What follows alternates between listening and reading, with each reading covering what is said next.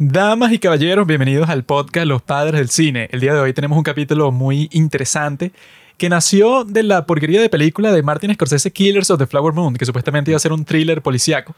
Y también nació de la serie que estábamos viendo, la coreana Behind Your Touch, porque ese sí es un thriller policíaco bueno. Y al mismo tiempo salió la nueva película de David Fincher, The Killer. Todos esos son nuestros últimos capítulos, los más recientes que hemos hecho. Entonces nosotros pensamos como habíamos visto esa de David Fincher y como teníamos, digamos, como que las ganas de ver un thriller policíaco bueno, luego de la porquería que fue Killers of the Flower Moon, que supuestamente era una historia de eso sobre asesinatos, pero es una porquería. Entonces, nos motivamos a visitar las películas de uno de los directores más geniales, más creativos, más que es el, uno de los mejores en su trabajo, pero sin duda, pues un tipo que tú lo ves trabajando, tú dices, wow, este es un genio. Y es de esos cineastas, bueno, de los principales que todo el mundo se hace adicto cuando se convierte en cinéfilo como a los 15 años, que ese es, es el triunvirato, la santísima trinidad de los cinéfilos adolescentes, como yo lo fui hace casi ya 10 años. ¿Qué es eso? David Fincher, Quentin Tarantino y Christopher Nolan. Esos tres son los que tú dices, ajá, soy cinéfilo porque me puse a ver sus películas y ya te adentras de cabeza en el mundo del cine. Por eso es que hoy vamos a hablar sobre la que eso ni siquiera es como que una, digamos, no es una conversación y que no, ¿cuál será la mejor película de David Fincher? Cualquier persona con gusto, con, gusto te puede decir que la mejor película de David Fincher se trata de The Social Network, la historia de... Zuckerberg, Zuckerman. Mark Zuckerberg, que lo estamos invitando para que venga a Venezuela. Esa es la historia de ese hombre, ¿verdad? Que es una de... Bueno, no solo es su mejor película, sin duda, o sea, no hay ninguna discusión con eso, sino una de las mejores películas de todo el siglo. Y también tres es mejor. También vamos a estar conversando sobre otra película que yo he visto de él, que se llama La chica del dragón tatuado, que quería conversar sobre esa porque sí es un buen thriller policíaco como el que nos hacía falta. Y digamos, o sea, las otras películas populares de David Fincher son estas así, bueno, de los que ya se ha dicho todo. O sea, tanto Seven como Fight Club, que son como que las dos películas más representativas de él, bueno, salieron ya hace muchas décadas. Y puedes encontrar, ah, bueno, quizá en el futuro, si vamos a hablar de un tema más específico, no sé, de, de películas de asesinos o de los Sigma Males como yo, ahí es que podríamos comentar estas películas, pero desde ese ángulo particular, pues, o sea, que no sea la película ya, sino que sea desde un ángulo eh, con respecto a las cosas que pasan en la película. Pero como este no es el caso, sino que simplemente sobre Fincher, entonces, bueno, eso es lo que les traemos a ustedes el día de hoy. Esta será una gran aventura por la filmografía de dos películas que nos gustan, de ese gran director del que Juanqui les mencionó. Él sacó una película de la que hablamos, The Killer, que bueno, no fue tampoco la gran locura, o sea, estuvo buena, pero tampoco fue una obra maestra como estas dos que vamos a estar comentando. Pero no recordó de su existencia, que, ah, de verdad, Fincher, ese director, bueno, que ya está en las últimas. Mm. Él había, bueno, él sacó Gone Girl después de La chica del dragón tatuado y sacó una serie en Netflix como la de, ¿cómo es que se llama? Manhunter, ¿cómo es?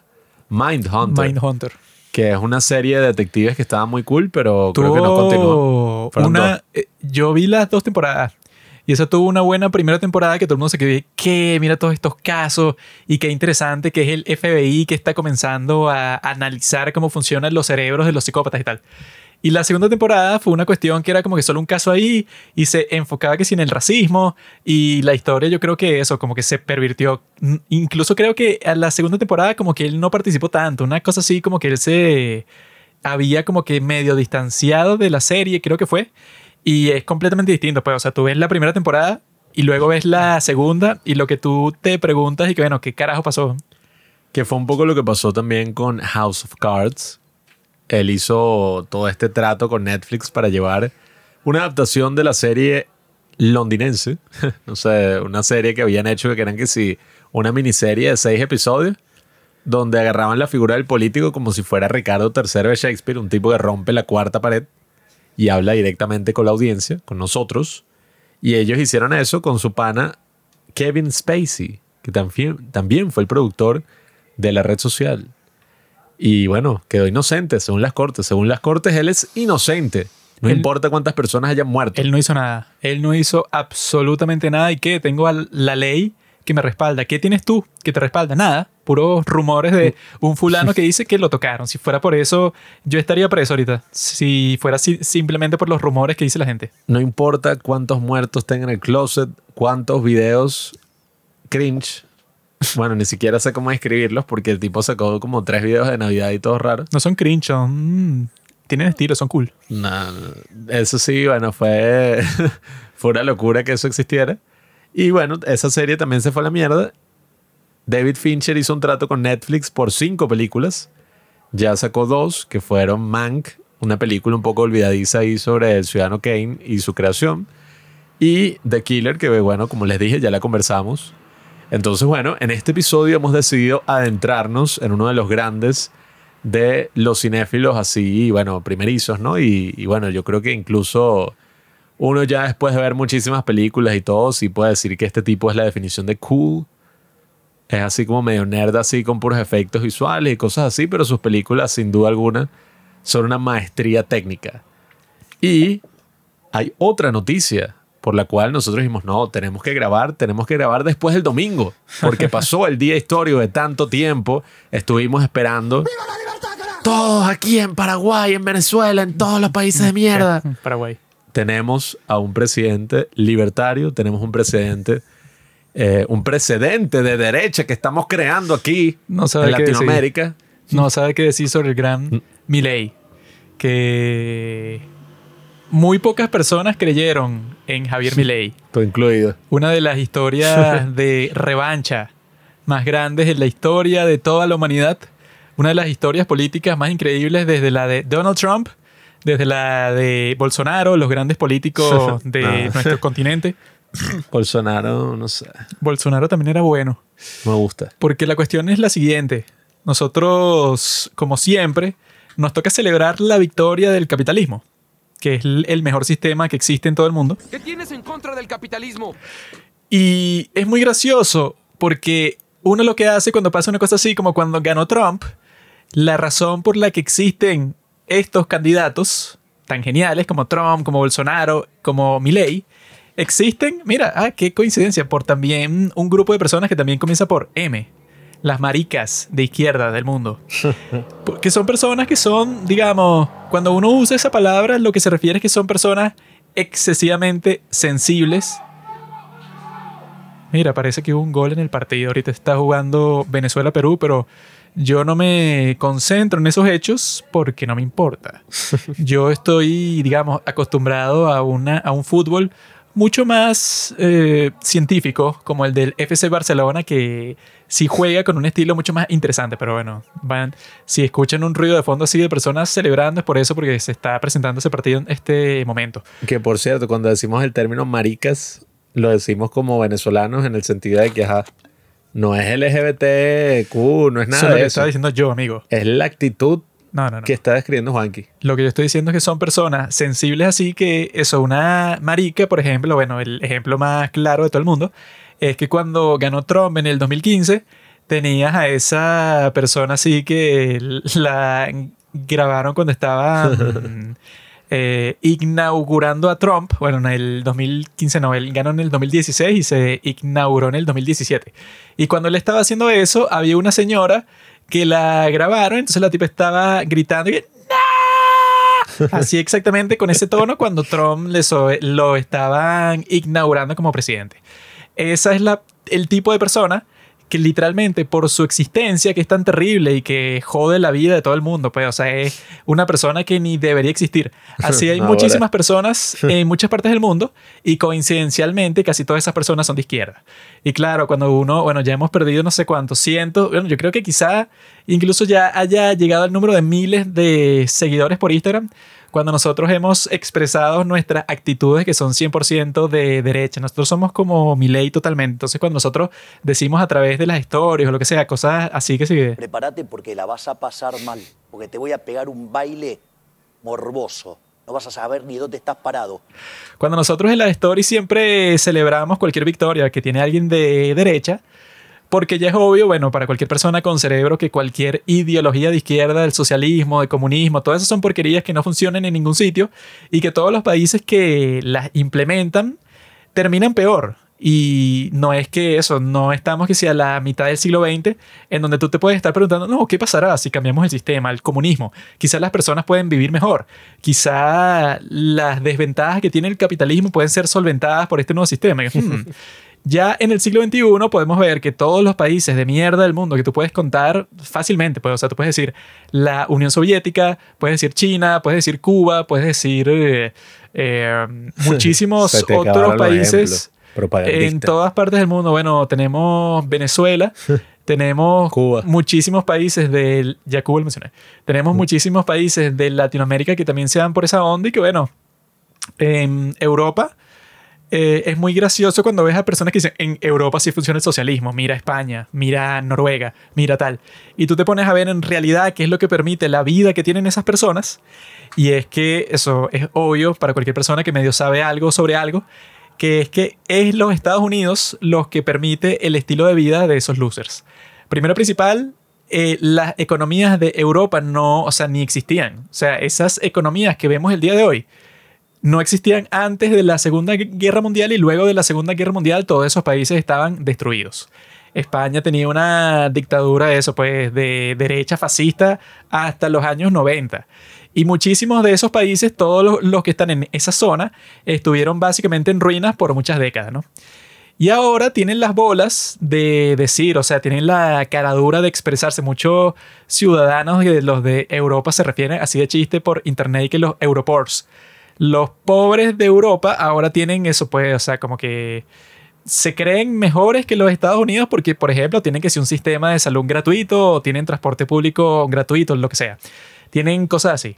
Cuando en realidad todos esos países, esos, sobre todo la primera economía de toda Europa por mucho, fue creada, o sea, fue construida por los Estados Unidos exactamente porque ellos pensaban y que, bueno, es que este país de mierda no podemos dejar que pase todo lo, lo- lo que ha pasado en este siglo, que los tipos, bueno, cuando se sienten mal, pues, o sea, cuando su economía va mal, eligen a unos locos, los tipos quieren eso, pues, expandirse, crean guerras nuevas porque no les gusta la posición en la que están, pues, o sea, que están en todo el centro de Europa. Entonces nosotros tenemos que crear una economía más sostenible para que estos tipos dejen de fastidiar, pero no los podemos castigar.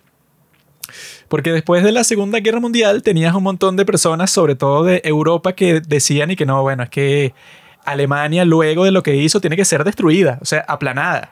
No puede tener industria, no puede tener nada, o sea, tiene que ser eh, reducida a un paisito que lo que tenga es que sí, granja y tal, pero no puede ser más nada, pues, o sea, tiene que ser la última economía de todo el continente como castigo. Y fueron los gringos que dijeron y que bueno, yo no voy a hacer eso porque ya hemos intentado hacer eso en el pasado. Primero, que es un poco injusto, pues, o sea, porque lo, porque lo que vas a hacer es eh, crearle un sufrimiento a un montón de personas que, bueno, ¿por qué lo harías de castigo si ya mataste o ya enjuiciaste a los más malditos de los nazis? Pero la mayoría de Europa, sobre todo Francia, que sufrió mucho bajo la dominación de los nazis, le estaban diciendo que no, bueno, es que hay que destruirlos. Y los tipos dijeron, no, es que no los vamos a destruir, vamos a hacer que esto sea próspero, porque si es próspero para ustedes, es próspero para mí también y funciona en todas partes. Y ese es el punto, pues, o sea, que es muy gracioso que el día de hoy todo el punto es que, bueno, te guste o no te guste, como dice el gran Bukele, que eso es porque yo lo, yo sí admiro mucho a Bukele porque es un tipo que, bueno, que expresa exactamente eso que yo he pensado, que el tipo dice como que, bueno, es que si tú eres presidente de un país que está en ruinas, o, que, bueno, que no está en ruinas ni siquiera, o sea, que no tiene, no sé, una gran economía, que no está bien, o sea, un país que está en crisis de cierta forma, como es el caso de El Salvador, como es el caso de Venezuela, de Cuba, en cierto sentido es el caso de Argentina también. Si tú eres un país en donde la prosperidad no es lo común, ¿verdad? Como muchos países del mundo, o sea, no es lo... El, la persona promedio en Argentina no vive una vida cómoda, por ejemplo. Si tú eres el presidente de un país así, tú no tienes el lujo, o sea, tú no te puedes dar el lujo de estar y que no, bueno, yo, mis aliados son Estados Unidos, mis aliados son fulanito y fulanito, y yo no quiero tener nada que ver con estos otros países, por ejemplo que es lo que hacen los de izquierda todo el tiempo. Pues, o sea, cuando tú ves que un tipo de izquierda llega al poder, como pasó sobre todo en Cuba y en Venezuela, el tipo de izquierda, que eso, que no, sobre todo en Cuba no tiene sentido porque los tipos son vecinos, pero eso, que están eh, vecinos, pero los más cercanos posibles del mundo. Los tipos son vecinos y lo que dijeron los que hicieron la revolución cubana en Cuba fue que no, bueno, ya yo no quiero comerciar nada con Estados Unidos. Somos sus enemigos que se jodan 100%. Y los tipos era tu cliente número uno. O sea, de todas las cosas que tú vendías, y es lógico porque están al lado, tu cliente número uno eres Estados Unidos. Pasó exactamente lo mismo aquí en Venezuela con Chávez, que el cliente número uno de Venezuela, que yo creo que en toda la historia, desde que consiguieron petróleo aquí, que es lo único que se exporta en esta mierda, el cliente número uno que tuvo Venezuela por todo ese tiempo fue Estados Unidos. Entonces que tú estés y que no, es que yo odio a Estados Unidos, no por razones prácticas, sino por razones ideológicas, por el imperialismo, por cualquier estupidez que se inventan, eso condena a todo el país a ser unos malditos pobres de mierda. Y por eso es que es tan simple eh, cuando vemos esta victoria de Milei, ver a estas personas que eso, que se están muriendo, pues, o sea, y es gracioso, o sea, se están muriendo como si fuera el fin del mundo, que eso era lo que yo estaba conversando en las vísperas de esta victoria con unas personas ahí que, bueno, se pusieron a responder las cosas que yo estaba poniendo por Instagram y que no, es que esto es terrible, el tipo va a quitar todos los derechos y va a privatizar y va a tal y tal y tal. Y es gracioso porque pasa lo mismo que con Trump, que simplemente cuando una persona no tiene ningún historial de haber gobernado nada, entonces la, la gente como que entra en un cortocircuito porque no puedes decir que el tipo va a ser mal. O sea, lógicamente no tiene sentido porque tú no tienes nada en qué basarte para decir que Milei va a ser un presidente terrible para Argentina. No tienes nada en lo que basarte porque el tipo nunca ha administrado nada en su vida. El tipo simplemente va a poner en marcha esta serie de ideas que él quiere implementar como hizo Trump. Bueno, te Entonces- puedes basar en eso.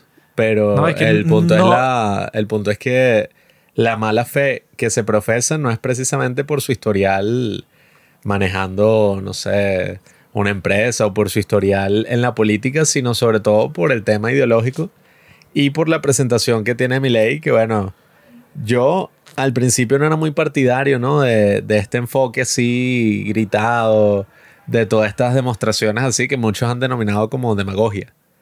Yo no era muy partidario de eso, Muchos, sin embargo, muchos idiotas. podemos ver que lo que el tipo logró, o sea, prácticamente dos años, desde que se fundó su partido y desde que empezó como que toda esta cosa siendo una figura de la televisión pública, sí, una figura pública pues en, en Argentina, el tipo logró todo su cometido y sobrando, pues, o sea, el tipo terminó prácticamente con el kirchnerismo dejándolo atrás por 14 puntos, creo que fue. Y lo hizo, bueno, con un éxito político de aliar a todas las fuerzas que estaban en la oposición. Creó como que todo este movimiento así de gente que se inspiró por su mensaje de, de la libertad, por su mensaje de, bueno, de, de lo que están llamando ahorita la escuela de Praga, ¿no? Su modelo económico. Y el tema ahí que yo veo es y que, bueno, independientemente de cuál sea esa forma en la que el tipo habla, en la forma en que se expresa, a mí no me importa mucho eso, a mí lo que me importa es las acciones que ese tipo haya hecho, pues, o sea, si tú ves su historial, si tú ves, bueno, ajá, o sea, vamos a ver cuáles son, no sé, la- las características de este tipo. El tipo tiene un mensaje que es pro libertad, el tipo se denomina a sí mismo libertario, el tipo es economista y, bueno, es especialista en economías en crisis, entonces tú dices, ya solamente por eso, independientemente de cómo el tipo hable, ya tú dices, bueno, eso tiene muchísimo más sentido que tú votar por el ex ministro ahora, porque ya se fue de licencia, de economía de una de las peores economías de la región. O sea, tú dices, Las personas que se escandalizaron por la forma en que la que habla Milei, no comprendo, o sea, como que con qué lo están comparando, o sea, no, cuál es el gran político que tú estás diciendo, no, es que este tipo sí se expresa como debe ser, él es el que quiero que gobierne el país, o sea, no sé, digamos, que o sea, en qué te beneficia a ti que el tipo se exprese de una forma que tú particularmente consideras civil, o sea, que trate bien a las personas, que era lo que decían con Biden, y que él es un abuelito gentil que va a abrazar al país. Yo, bueno, esas son personas que yo creo que, bueno, que andan, no sé, como que con un apego muy fuerte al Estado, que obviamente existe en países como Argentina, que tú estás y que no, bueno, el Estado, no sé, como es tan poderoso y como es tan importante en la vida de todas las personas que viven aquí y tiene que seguir siendo así, porque si piensan todos los socialistas asquerosos, izquierdosos de mierda, como la, o sea, la gente que piensa así, entonces piensa que, claro, que el representante de ese estado tiene que ser un tipo todo bueno, gentil, que sea chévere, con que tú quieras ser su, su amigo, que es gracioso porque es lo mismo que pasaba con Trump y que no, es que ese tipo es un patán y mira cómo habla y mira cómo insulta tal. Y, entonces yo lo que estaba pensando y lo que pensaba con Milei también es que, bueno, es que él no va a ser mi amigo, no me tiene por qué caer bien. Tiene que ser un estándar completamente distinto del que tú tendrías, bueno, para una persona que vas a ver todos los días y con que la que te, te vas a tomar una cerveza y vas a pasar mucho tiempo con él, con tu amigo. Tienes que tener un estándar distinto de cómo escoges tus amigos y cómo escoges a un político, porque a mí no me interesa lo más mínimo que acaso yo con Trump podría tener una conversación divertida y si yo lo conociera en persona, él me trataría bien. Porque esto no es una cuestión personal, pues una persona que va a administrar un país de millones de millones de millones de personas.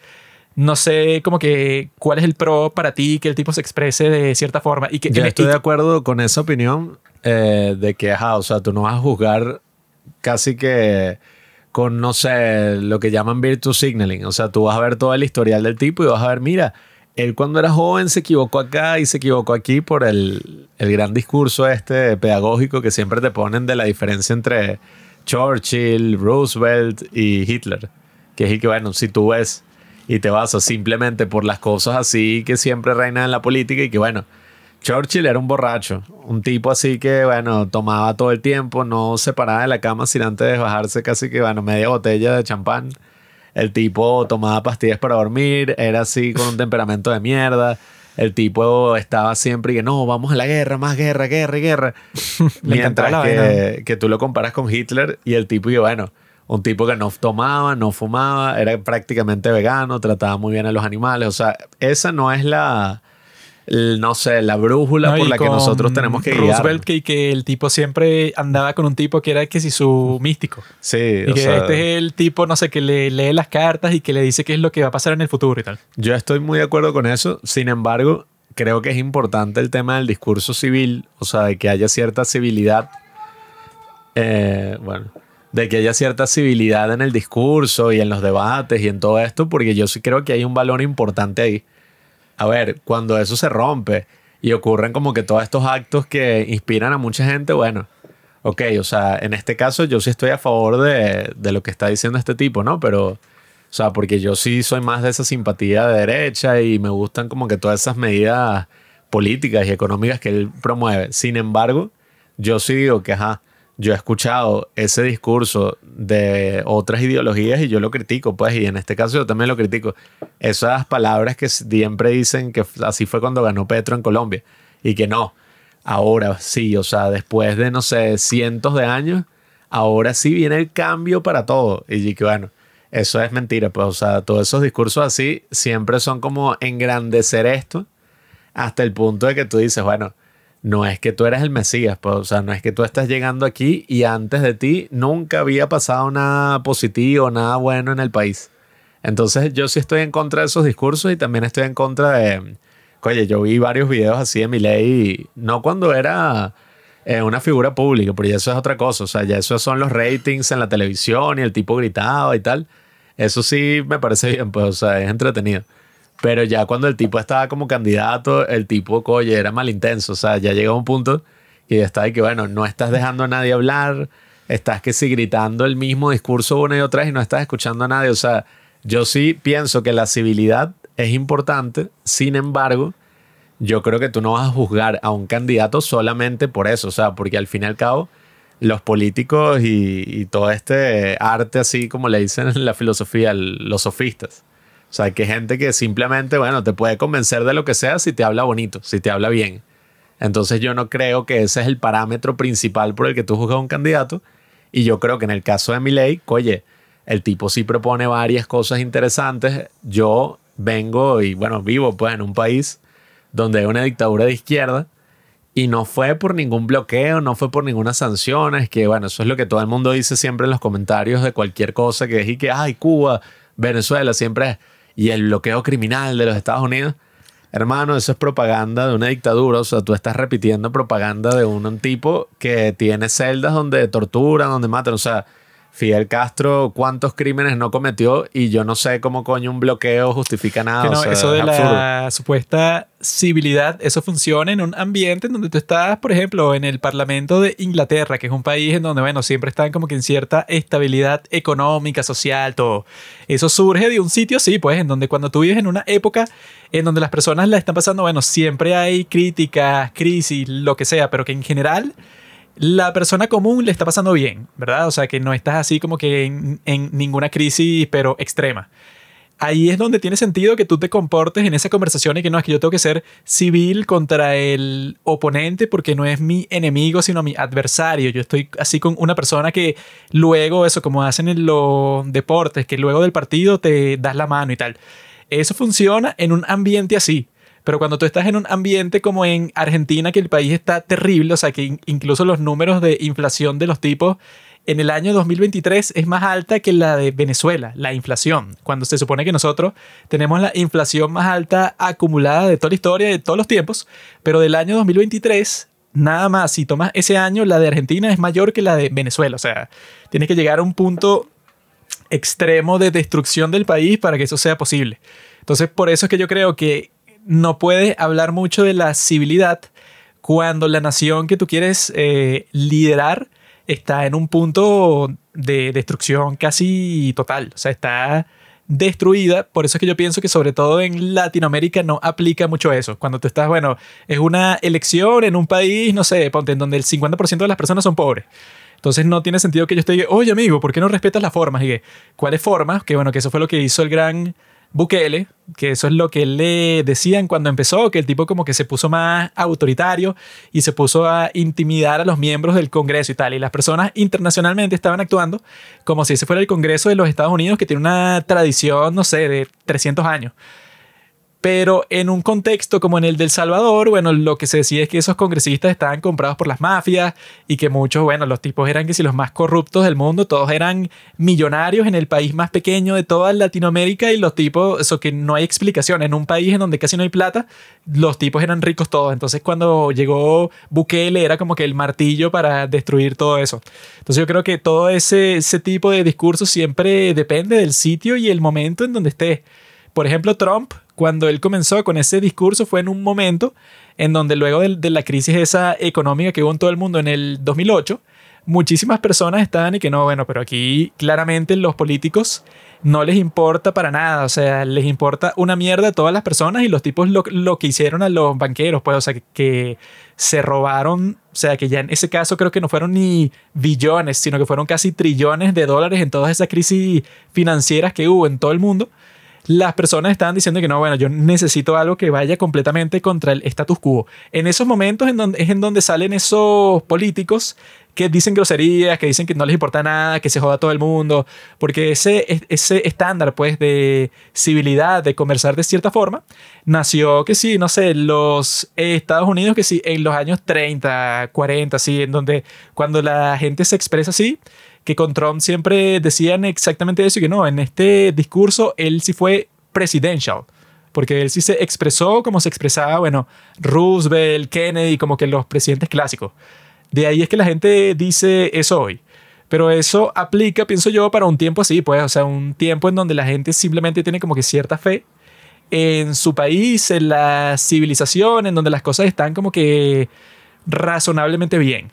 Pero cuando tú estás haciendo una campaña política en un sitio que, bueno, que, o sea, casi que no puede estar más destruido, que tú te pongas así que, ¿por qué ese tipo grita? Y bueno, no tiene mucho sentido. Por eso es que yo cuando lo vi a él, que eso puede, o sea, que el hecho de que haya ganado de esa forma sí es totalmente sorprendente, que fueron, bueno, más de 10 puntos. Es una locura porque, claro, o sea, si ese es un país que, ah, yo no soy de Argentina y no sé mucho de Argentina y tal, porque siempre salen las personas que, claro que no, mi ley es un maldito porque va a quitar todos los subsidios y si no, mi tía se va a morir. Que así no salieron unas personas por Instagram y que no, es que tú no sabes porque mi abuelita vive de las pensiones de no sé qué y mi ley dijo que iba a terminar con el fondo de los, de los jubilados de no sé qué cosa y por eso es que yo voy a votar por masa porque yo no puedo permitir cosas así. Y es como que, bueno, ah, ok, yo te felicito si tú tienes eso en tu en tu país que tú tienes como que cierta dependencia al Estado, pero, o sea, si tú te pones a pensar cinco minutos sobre eso, te das cuenta que eso es terrible. O sea, que tú dependas de los bonos del Estado. Obviamente que ya cuando los tipos lo lograron, que tú los necesites, esa es la táctica maestra para nunca salir del poder en toda la historia. Que eso es lo que, bueno, esa es la cosa, la cosa que se suele esconder. Que yo creo que por eso es que, sobre todo, cuando tú estás debatiendo con un socialista, cuando yo veía a Milei, eso que no los deja hablar, que los jode así, o sea, que los insulte, yo estaba eso es exactamente lo que tú tienes que hacer con un asqueroso socialista, porque esos tipos, literalmente, el objetivo que tiene todo socialista, y eso yo estoy 100% convencido de que es así, el objetivo de cualquier socialista que tú te encuentres es ser como Fidel Castro. Y yo confirmé eso cuando murió Fidel Castro y socialistas que supuestamente eran moderados como Bachelet o como Trudeau, que es su hijo, los tipos sacaron unos comunicados de que hoy muere un gigante, un héroe salvador de su pueblo. Esas personas que tú decías, bueno, Bachelet es una líder democrática de izquierda, Trudeau también, y bueno, claro, todos los líderes asquerosos del mundo, bueno, Petro, todas esas ratas, cuando pasó eso también eh, sacaron su solidaridad. Y si tú ves la historia de cualquiera de esas personas, esas son las personas que admiran.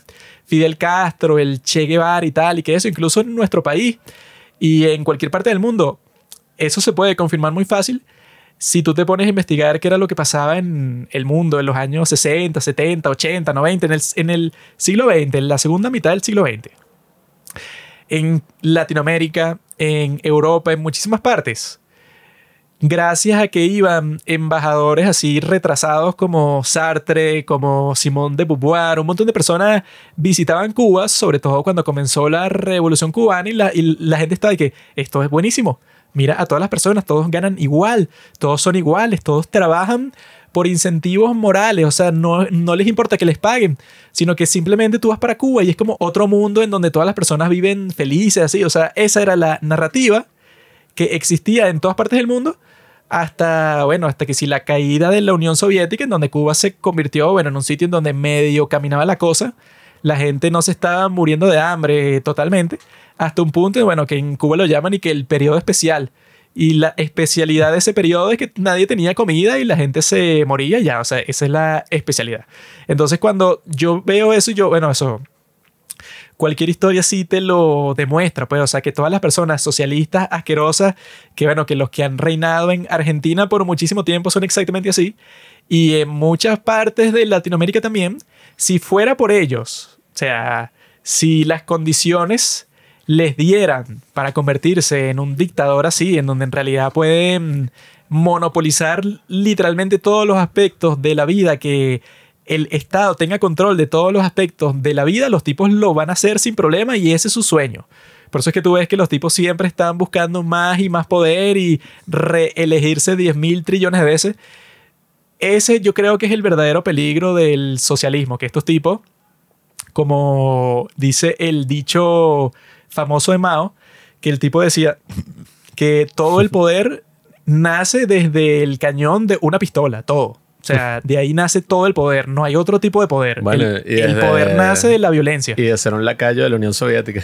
De ser un lacayo de un imperio mayor. El poder nace de la violencia y ya. Yo creo que eso es todo lo que piensan estas ratas. Y que ellos están conscientes. Y, no, y que eso, que incluso si eres socialista también suele ser fanático. Y el fanático que piensa que sus ideas están completamente correctas en todo sentido. Pues, o sea, que si ellos pudieran hacer todo lo que quisieran, si tuvieran el poder total, absoluto para todo, todo sería mejor. O sea, eso es lo que piensa la mayoría de la gente de izquierda, estúpida, socialista, así, que bueno, que es lo que critica Popper, que el tipo decía una cosa así, pues, o sea, como que el punto nunca es quién debería gobernar, como decía Platón, como si fuera el debate más importante del mundo, porque eso es estúpido, pues, o sea, como que nunca se puede depender de que la persona que, que tú pusiste ahí como líder supremo sea bueno o malo. Sería estúpido porque, bueno, eso ya ha existido por mucho tiempo, la monarquía, y era un sistema, bueno, como es obvio, ¿no? O sea, si tienes un rey bueno, las cosas te van bien y es el mejor sistema del mundo. Y ah, bueno, pasan 20 años con ese rey bueno.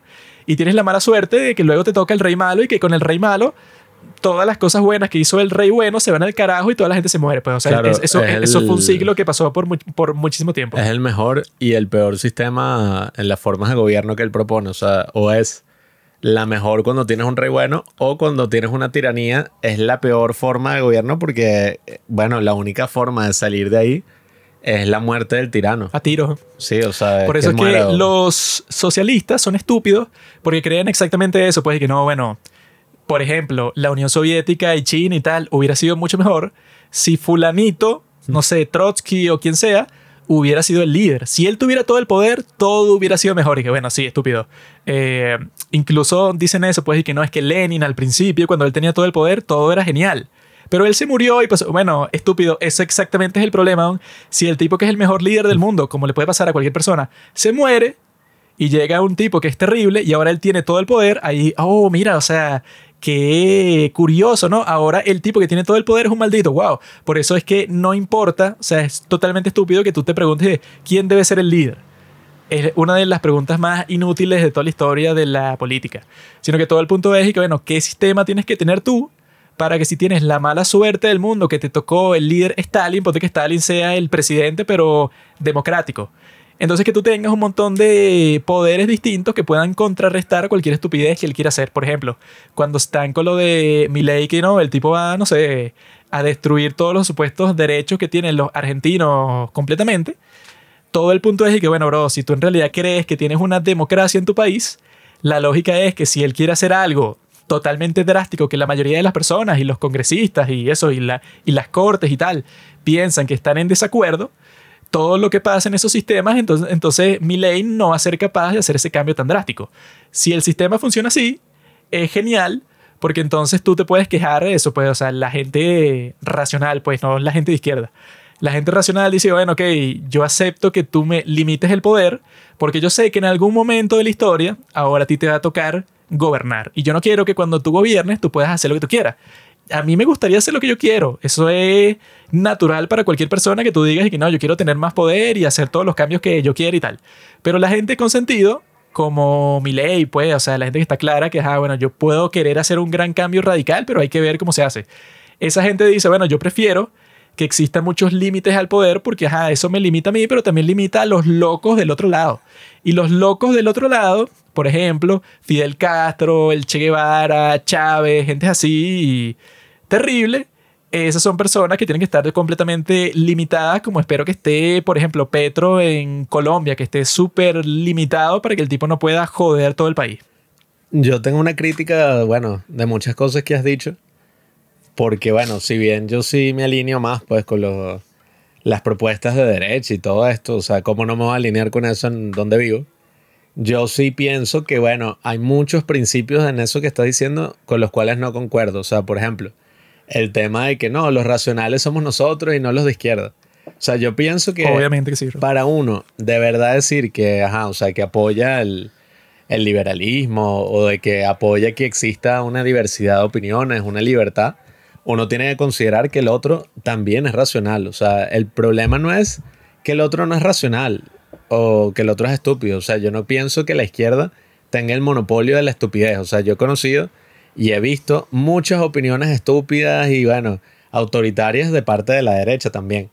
O sea, yo lo que pienso es que, oye, si tú consideras que el otro tuvo un proceso racional, precisamente bajo esa consideración es que tú puedes hablar con él y convencerlo de que, mira, eso que tú estás diciendo no funciona por esto y por esto. O sea, Convencer no, a quién estás loco, bro. ya va, no es si que no funciona. tipo es tu no es que no funciona. ideológico, no lo vas a convencer nunca, ese es el punto. No, no es que no No funciona. es convencer al votante. Aquí lo que tú estuvieras diciendo es un tipo que sea socialista 100%, como por ejemplo el Che Guevara. Ese tipo nunca en tu vida lo vas a convencer de Claro, nada. Así tú piensas que él es racional, te felicito. Las no, personas no que lo vas a votaron por masa no son todos el Che Guevara. O sea, no hay millones Obviamente. de Che Guevara en el y mundo. no es de lo que se está hablando. Yo, O- todo, yo todo este Sí, sí, tiempo pero he déjame- dicho que, que los tipos que quieren tomar el poder, o sea, los líderes Yo- del, yo del mundo eso. así, son tipos con los que tú no vas a ponerte a conversar con Petro y que no, bueno, cámbiale el- su opinión Claro, sobre el socialismo, nunca Pero pasar. yo estoy hablando ya de cuando estamos hablando del diálogo político en general. O sea, el diálogo político no es sobre si hay un loco que quiere tomar el poder y tenemos que combatirlo. No solo se trata de eso, se trata de que muchísimas personas y millones de personas llevan ese loco al poder.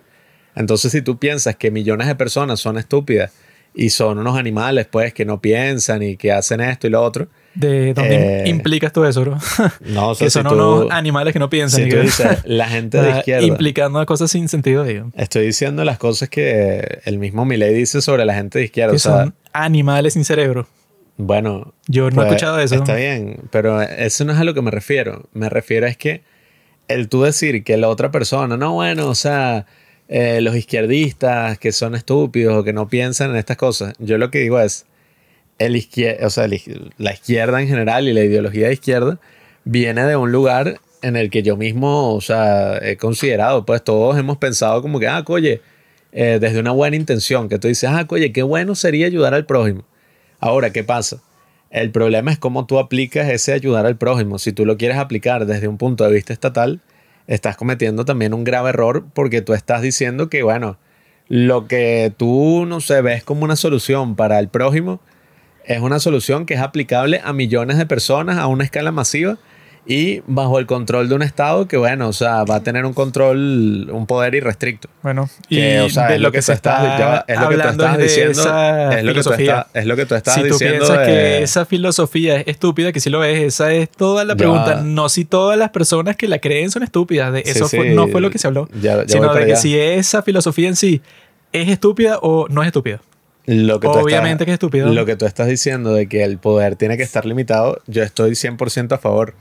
Y por eso es que veo eh, cuando las personas salen y dicen, no, que este tipo, no sé qué broma, o sea, es el que va a salvar todo y tal, ofrece un riesgo de lado y lado. O sea, eso no es algo que ocurre únicamente en la izquierda, porque por todos los ejemplos que tú tienes, búscate también los ejemplos que hay de, no sé, de regímenes fascistas. O sea, eso no es que es una cosa solo de la izquierda. Eso no es Ahora, de el- regímenes fascistas. Tú lo que tienes que ver es quiénes son los que son capitalistas ahí. No, No, no, no, y que bueno, porque Hitler también, y bueno, pero no aplica ahí porque ninguna persona del día de hoy y que no, bueno, sí, de los padres fundadores de nuestra ideología es Hitler. En cambio, las personas de izquierda sí piensan que los fundadores de su filosofía son Stalin, son Fidel, etc. Casi que ninguna persona que tú puedas decir que es de derecha el día de hoy piensa en un líder autoritario como un tipo, bueno, eso, re- Claro. respetable de su propio lado. y Y, eso- los de izquierda sí, ahí está toda la Eso- diferencia. Yo entiendo las posiciones que se puedan decidir como que, bueno, ajá, o sea, el otro lado era peor y eso. Pero a la larga, o sea, yo he escuchado esas narrativas tal como te las estoy diciendo. O sea, no es como, no estoy diciendo que Milei la dijo. Estoy diciendo, he escuchado gente de la derecha justificando el accionar del Estado y eso, por eso es que se le dice que eran fascistas.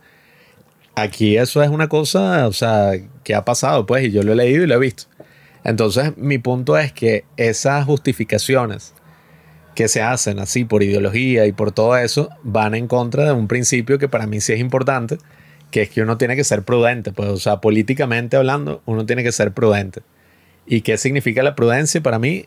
Eh, o sea, y toda esta tradición, pues, que viene desde Aristóteles, es que, bueno, tú le puedes dar tu voto de confianza en unas elecciones al líder, a mi ley y todo eso. Pero yo prefiero, bueno, pensar que esa revolución liberal y todo eso que se busca lograr, bueno, es como un ideal en el que se irá trabajando todo esto, pero tampoco es que uno va a decir como que, bueno, no voy a caer como en un discurso retórico de decir que, nada, o sea, por primera vez en la historia va a haber un gran cambio en la Argentina, tal. Yo lo que sí pienso es que el tema de la derecha y del capitalismo sí es muchísimo más, o sea, en pro de la libertad, en pro de las distintas opiniones que lo es la izquierda y lo digo por experiencia propia. Pero no por eso uno tiene que caer en esa misma, eh, no sé, o sea, retórica que tiene el de la izquierda, decir que bueno, es que el otro es una persona que está manipulado o el otro es una persona que es estúpida, tal. ¿Quién Yo eso, estoy, no? Bueno, he escuchado muchísima gente de derecha que habla de los izquierdistas Bueno, como que bueno, Pero no es sobre Eso es lo que estoy criticando. muchísima gente. No te Tú estoy estabas criticando- diciendo que estabas en desacuerdo con lo que yo dije. no te estoy criticando a ti en este momento. lo que Ahora dice estoy- muchísima gente que importa. No, no, estoy hablando. Bueno, tú también estás hablando de lo que dice muchísimos izquierdistas. Yo estoy hablando de lo que dice muchísima gente en Twitter sobre este tema de la guerra cultural y todas estas cosas.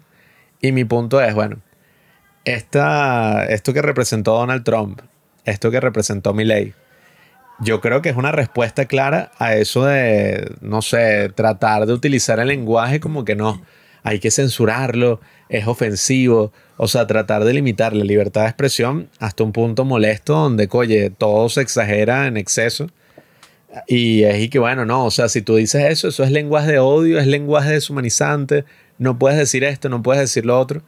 Yo creo que la, la consecuencia de que eso ocurra es que la gente quiera decirlo más y ese lenguaje supuestamente deshumanizante les parezca más atractivo.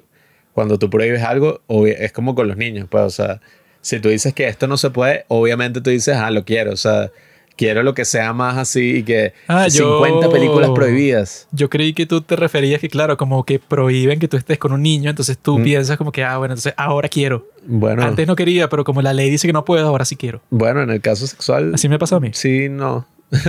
Pero en el caso siempre de las vainas y que esta película prohibida, tal, eso es lo que vende. Entonces, claro, ellos estaban causando ese mismo problema um, en todas esas vainas sociales que han pasado desde Estados Unidos hasta acá. Pero yo sí creo que la civilidad es importante, o sea, como principio, independientemente del contexto, o sea, si, Nada es independiente del contexto. independientemente del contexto en el que estés, o sea, yo sí pienso que hay algunos valores básicos que son, por ejemplo, el respeto del otro, al si menos en estás un en nivel guerra, mínimo. por ejemplo, si ese es tu contexto, Bueno, yo no creo que estamos en guerra, no Dijiste creo que- independiente del contexto. Si Claro, cambiamos eso- el contexto, estás en guerra y tú dices, no, tú te tienes que mantener civil con respecto a... No, te tienes que mantener civil. La, el, o sea, sobre todo la civilidad depende 100% del contexto porque viene de la civilización. Si no hay civilización, no puede haber civilidad. Bueno, yo Y considero que en eso es Argentina que hay civilización cuando- y en incluso en El Salvador, que yo no tengo una opinión así muy fuerte no sobre El Salvador. Tiene sentido, porque Ya va, ya va. Yo no tengo una opinión muy fuerte, independiente yo no tengo una del opinión. contexto, implica que, que no, bueno, eso lo tienes que mantener sí o sí.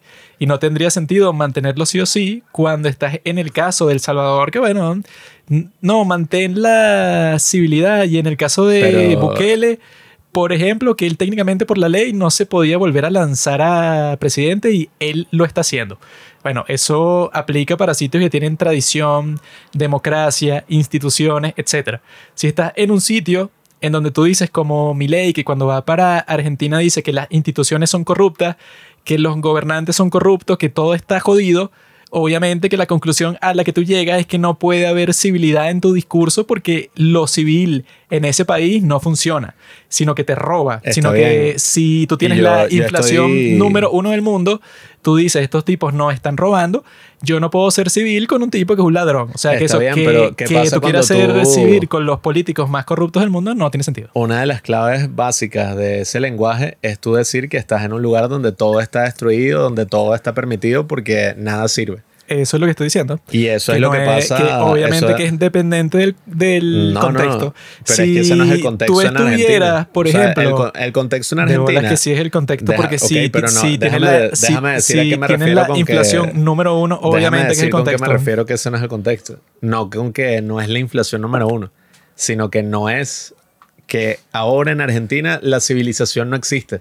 Por lo tanto, la civilidad No ya es no que es no importante genio. porque Tú es una época de dijiste guerra. que la civilidad es independiente del contexto. Obviamente que no es así. No, bueno. Porque, por ejemplo, si tú No te digamos vas a un país que Ya la ya está pasando, no. Porque si tú te vas a un Sí, país estoy de que, acuerdo. que- que bien, pero si tú te vas a un país donde la están pasando súper bien, como en Suiza, ponte que en una elección presidencial de Suiza llega un tipo y se pone como Milei. Lo que va a pasar en ese caso es que la gente va a decir, este es un enfermo, nadie vota por él y no pasa nada porque la gente dice, bueno, yo tengo una vida cómoda, este es un sitio, bueno, que yo no quiero ningún cambio drástico. Si yo no quiero ningún cambio drástico, no voy a votar por el tipo que está gritando en el debate que está llamando maldito a las personas y que está diciendo grosería. Eso no funcionaría. Eso en Francia o en un país así en donde la, eso, la condición económica o social, lo que sea, no ha llegado hasta ese punto. Solo funciona limitadamente en sitios en donde la están pasando mal, en donde existe una crisis de alguna de algún tipo. Por eso es que no es independiente del contexto, no tiene sentido, es totalmente Sí, dependiente del contexto. Ya, bueno, referente ahora sobre el tema de Bukele y sobre todas esas cosas, yo no diría que estoy completamente así como he visto gente en Twitter y que no, ese tipo es un líder autócrata o ese tipo es un tirano con todo lo que está haciendo. Yo no sabía lo suficiente sobre El Salvador antes, no sabía nada sobre El Salvador antes, o sea, no sabía ni que existía. Y ahora después, bueno, estoy como viendo y tratando de informarme más sobre qué es lo que pasa ahí, ¿no? Pero en principio todas esas cosas como, no sé, o sea, decir, mira, lo que tú dijiste hace poco, de que, que no, bueno, él no, según las leyes de allá, él no puede perpetuarse, o sea, no puede presentarse en las próximas elecciones y él lo va a hacer por toda la popularidad que tiene. Yo esas cosas sí en principio no, no las comparto, no las apruebo. Y con todo el tema de mi ley, yo lo que opino es que, bueno, el tema de la derecha va más allá de que un tipo esté gritando ahí. Es que muchísima gente ve que la derecha es ya el enemigo común, pues, o sea, en Internet todo el mundo critica a la derecha como que no, bueno, esa gente que apoya a la derecha, o sea, qué asco y tal.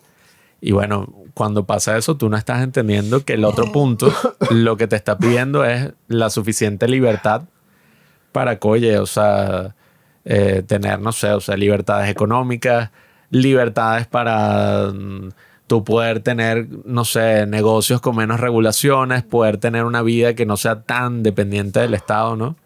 Porque, bueno, como nosotros hemos visto acá en nuestro país, todo es dependiente completamente del Estado hasta un nivel absurdo. O sea, tú tienes que sobornar a cualquier persona que trabaja en el Estado para hacer cualquier diligencia estúpida.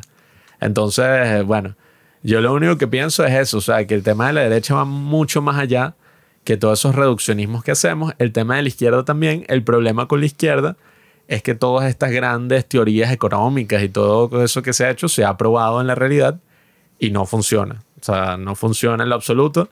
Nunca hay que culpar, no, es que bueno, no funcionó por esto y por lo otro, fue lo que tú dijiste antes, sino que bueno, o sea, no funciona por diseño.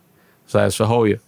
Y seguir persiguiendo esas utopías al final lo que te llevan es a, bueno, las peores crisis económicas del continente, o sea, que lo de Argentina no tiene nada que ver con lo que pasó en Venezuela. O sea, coño, ajá, tienen una de las peores inflaciones y todo eso, pero lo que pasó en, nuestro país y en Cuba y en todo eso, ya es algo que, que, como se ve, o sea, el subdesarrollo económico al que nosotros llegamos, deviene en subdesarrollo cultural, subdesarrollo de todos los aspectos de la sociedad de uno. Y por eso es que, bueno, o sea, la clave está en eso, limitar al Estado. Y así sabemos que sin importar si tú eres de derecha o de izquierda, el que gane no va a tener el poder de cambiar toda tu vida en cuatro años o menos. O sea, esa es como mi máxima absoluta en la política. Muy interesante, muchas palabras para decir simplemente una cosa que hubiera sido mucho más corto, un resumen que es, bueno, soy centrista. Y muy bien, pero yo no soy centrista para nada, porque yo creo en lo que dice Alex Jones, que esto no es una cuestión de que, no, es que son unas políticas que aplican de un lado racionalmente para ver, esto no funciona así, esto es una guerra y siempre ha sido una guerra así una guerra entre los colectivistas de un lado y los individualistas del otro. Y las personas que dicen, no, es que claro, es que eso que, bueno, siempre hay personas que se ponen encima de todos los demás, de que ellos sí son los racionales, de que ellos no caen en discursos populistas, de que ellos no les importa si hay un Mesías, que es el que supuestamente los va a salvar. Hay muchas personas así. Y yo lo que les digo, que bueno, es que esto se trata de una guerra literalmente una guerra que si es que llaman a la política que esa es la forma en que tú consigues tus objetivos por otros medios. La política la llaman la guerra por otros medios. Entonces las personas dicen, no, es que no estamos en guerra, estás en guerra todo el tiempo. y la razón por la que estás en guerra todo el tiempo es lo que decía el Che Guevara, que es 100% verdad. y que tú tienes que tratar a... Esos ídolos de izquierda. Tú tienes que tratar a tu enemigo como tu enemigo te trataría a ti. Por eso es que el Che Guevara, cuando le dijeron y que no, que tú estás fusilando personas en Cuba, y él decía, de bola que estamos fusilando personas en Cuba, obviamente. Y lo estamos haciendo porque esto era una guerra, nosotros ganamos, si nosotros hubiéramos perdido, nos estuvieran fusilando a nosotros, nosotros los estábamos fusilando a ellos y esto va a continuar. Ese era el curso de acción totalmente correcto. De tal manera que tú tienes que tratar a tu enemigo, bueno, que si las personas eso si tú piensas que los de izquierda no son tus enemigos, que son personas, bueno, que tienen el potencial de destruir toda tu forma de vida y todo tu país, como hicieron en Venezuela, en Cuba y en muchísimos países más, entonces estás viviendo en una fantasía. Ese yo no lo había escuchado, ese, ese lema del Che Guevara, que es que es literalmente el contrario del imperativo categórico, ¿no? Lo de que trata a los demás como quisieras que te traten. que esa es la cosa, pues si tú estás pensando en la supuesta civilidad cuando tú estás en guerra, bueno, tú eres el que vas a perder. Que es exactamente lo que están tratando de hacer las personas con Israel. Y que no, ¿qué pasa? Porque tú estás actuando como si estuvieras en guerra, porque no dejas que los civiles... Y bueno, No sé qué estás pensando tú sobre guerra. Por eso dije lo de Alex Jones, pues, o sea, que Alex Jones dice que, bueno, ah, ok, que las personas dicen que no, que tú estás en un culto de derecha, en donde alabas a George Washington, a Thomas Jefferson, a los valores de la libertad, y entonces tú quieres estar eh, con los patriotas, y entonces tú dices que los Estados Unidos no puede hacer nada malo nunca, porque ese, o sea, es como que lo principal, pues, o sea, del mundo, de la derecha, del capitalismo, del liberalismo del mundo, es los Estados Unidos, no un país de mierda como Alemania, en donde te meten preso por andar con una bandera nazi por la calle, pues, o sea, un país en donde no existe la libertad de expresión ni por, ni por el carajo. En Inglaterra tampoco existe porque te meten preso por compartir memes por WhatsApp. O sea, el mejor país de todo el mundo y de toda la historia es los Estados Unidos. Y si- un- una persona que está en guerra no puede ser tibio con nada. O sea, tienes que decir, bueno, este es mi culto, el culto de los Estados Unidos, el culto de la libertad, el culto de toda esta persona. Y este es mucho mejor que tu culto de mierda, que es el culto de Stalin, el culto de Mao, el culto de Fidel Castro, el culto de, todas las personas, como dice Milei, todas las personas buenistas que creen que le pueden resolver la vida a todas las personas teniendo unas políticas en donde no, vamos a cuidar de los pobres y de las personas que no, no se pueden cuidar a sí mismos y todo el mundo va a depender del Estado. Y si tenemos líderes buenos, entonces todo va a funcionar porque Marx dijo que el capitalismo es perverso y si nosotros hacemos un sistema que sea mucho mejor, esto es un asunto en donde tú no puedes estar en el medio de nada, tú estás en guerra con estos tipos que si fuera por ellos, si ellos tuvieran, imagínate un mundo en donde la potencia número uno es China. O la potencia número uno es la Unión Soviética. Bueno, en ese mundo, si tú te pones a hablar sobre el liberalismo y sobre tú eres centrista y sobre todas las cosas que a ti te gustaría que pasaran en tu democracia, ejecutado. Eso es lo que te pasaría a ti. Ajá, ¿y cuál sería la paz si la política es la guerra? O sea, y entonces, bueno, la política está en todo, entonces todo es una guerra, entonces no existe la paz, según esa concepción. ¿O qué sería la paz, pues? La paz es una fantasía que los hippies se inventaron un día, eso nunca ha No, existido en la historia. no puede existir guerra sin paz. La paz mundial o no sé, la paz perpetua, eso de lo que, No, no, de lo la que paz conversaba Kant. No perpetuo. ¿Cuál es la paz? Bueno, paz por un segundo no ha existido nunca en la historia. Lo que ha existido es lo que llaman, bueno, eso era lo que llamaban en los tiempos del Imperio Romano, lo que llamaban la Pax Romana. Bueno, la Pax Romana era que el Imperio Romano dominaba todo y si tú estabas en contra te mataban. Esa era la Pax Romana. Y los tipos decían que no, que bueno, todos estos poblados, pues, o sea, todos estos como los llamaban ellos, los bárbaros, ellos son unas bestias y si los tipos se rebelan contra nosotros, los matamos a todos. Esa es la paz de aquí. Que eso es lo que dicen que construyen un cementerio y lo llaman paz. Bueno, exactamente así. La paz nunca ha, ha existido. Lo que ha existido No, es un conflicto constante. Que bueno, si le preguntas a cualquier filósofo del mundo, te lo va a decir, pues, o sea, el, el conflicto, bueno, según Platón, era el conflicto entre las bestias, el vulgo, pues, o sea, la gente estúpida y los genios como él que iban a cambiar todo. Como decía Heráclito, que fue el primero que dijo eso, que están como que las bestias, el pueblo, pues, que quiere democracia y los genios como él, que querían que solo un grupo de personas genias eran los que tomaban todas las decisiones importantes. Ajá, ¿y cuál sería el punto entonces de la guerra perpetua? O sea, si la paz perpetua no existe, la guerra perpetua, o sea, ¿a qué lleva? Que eso no tiene que tener ningún punto, esa es la realidad. O sea, el pasado, ¿verdad? Era guerra, pero guerra literal. Era que tú, bueno, tu tribu tenía que defender un sitio y te estabas matando. Por eso es que la esperanza de vida por la gran parte de la historia humana era que sí, no sé, 30 años. Por eso, porque era guerra literal constantemente, no solo contra otros seres humanos, sino contra el mundo en general, eh, contra la naturaleza, contra las bestias, contra todo el mundo.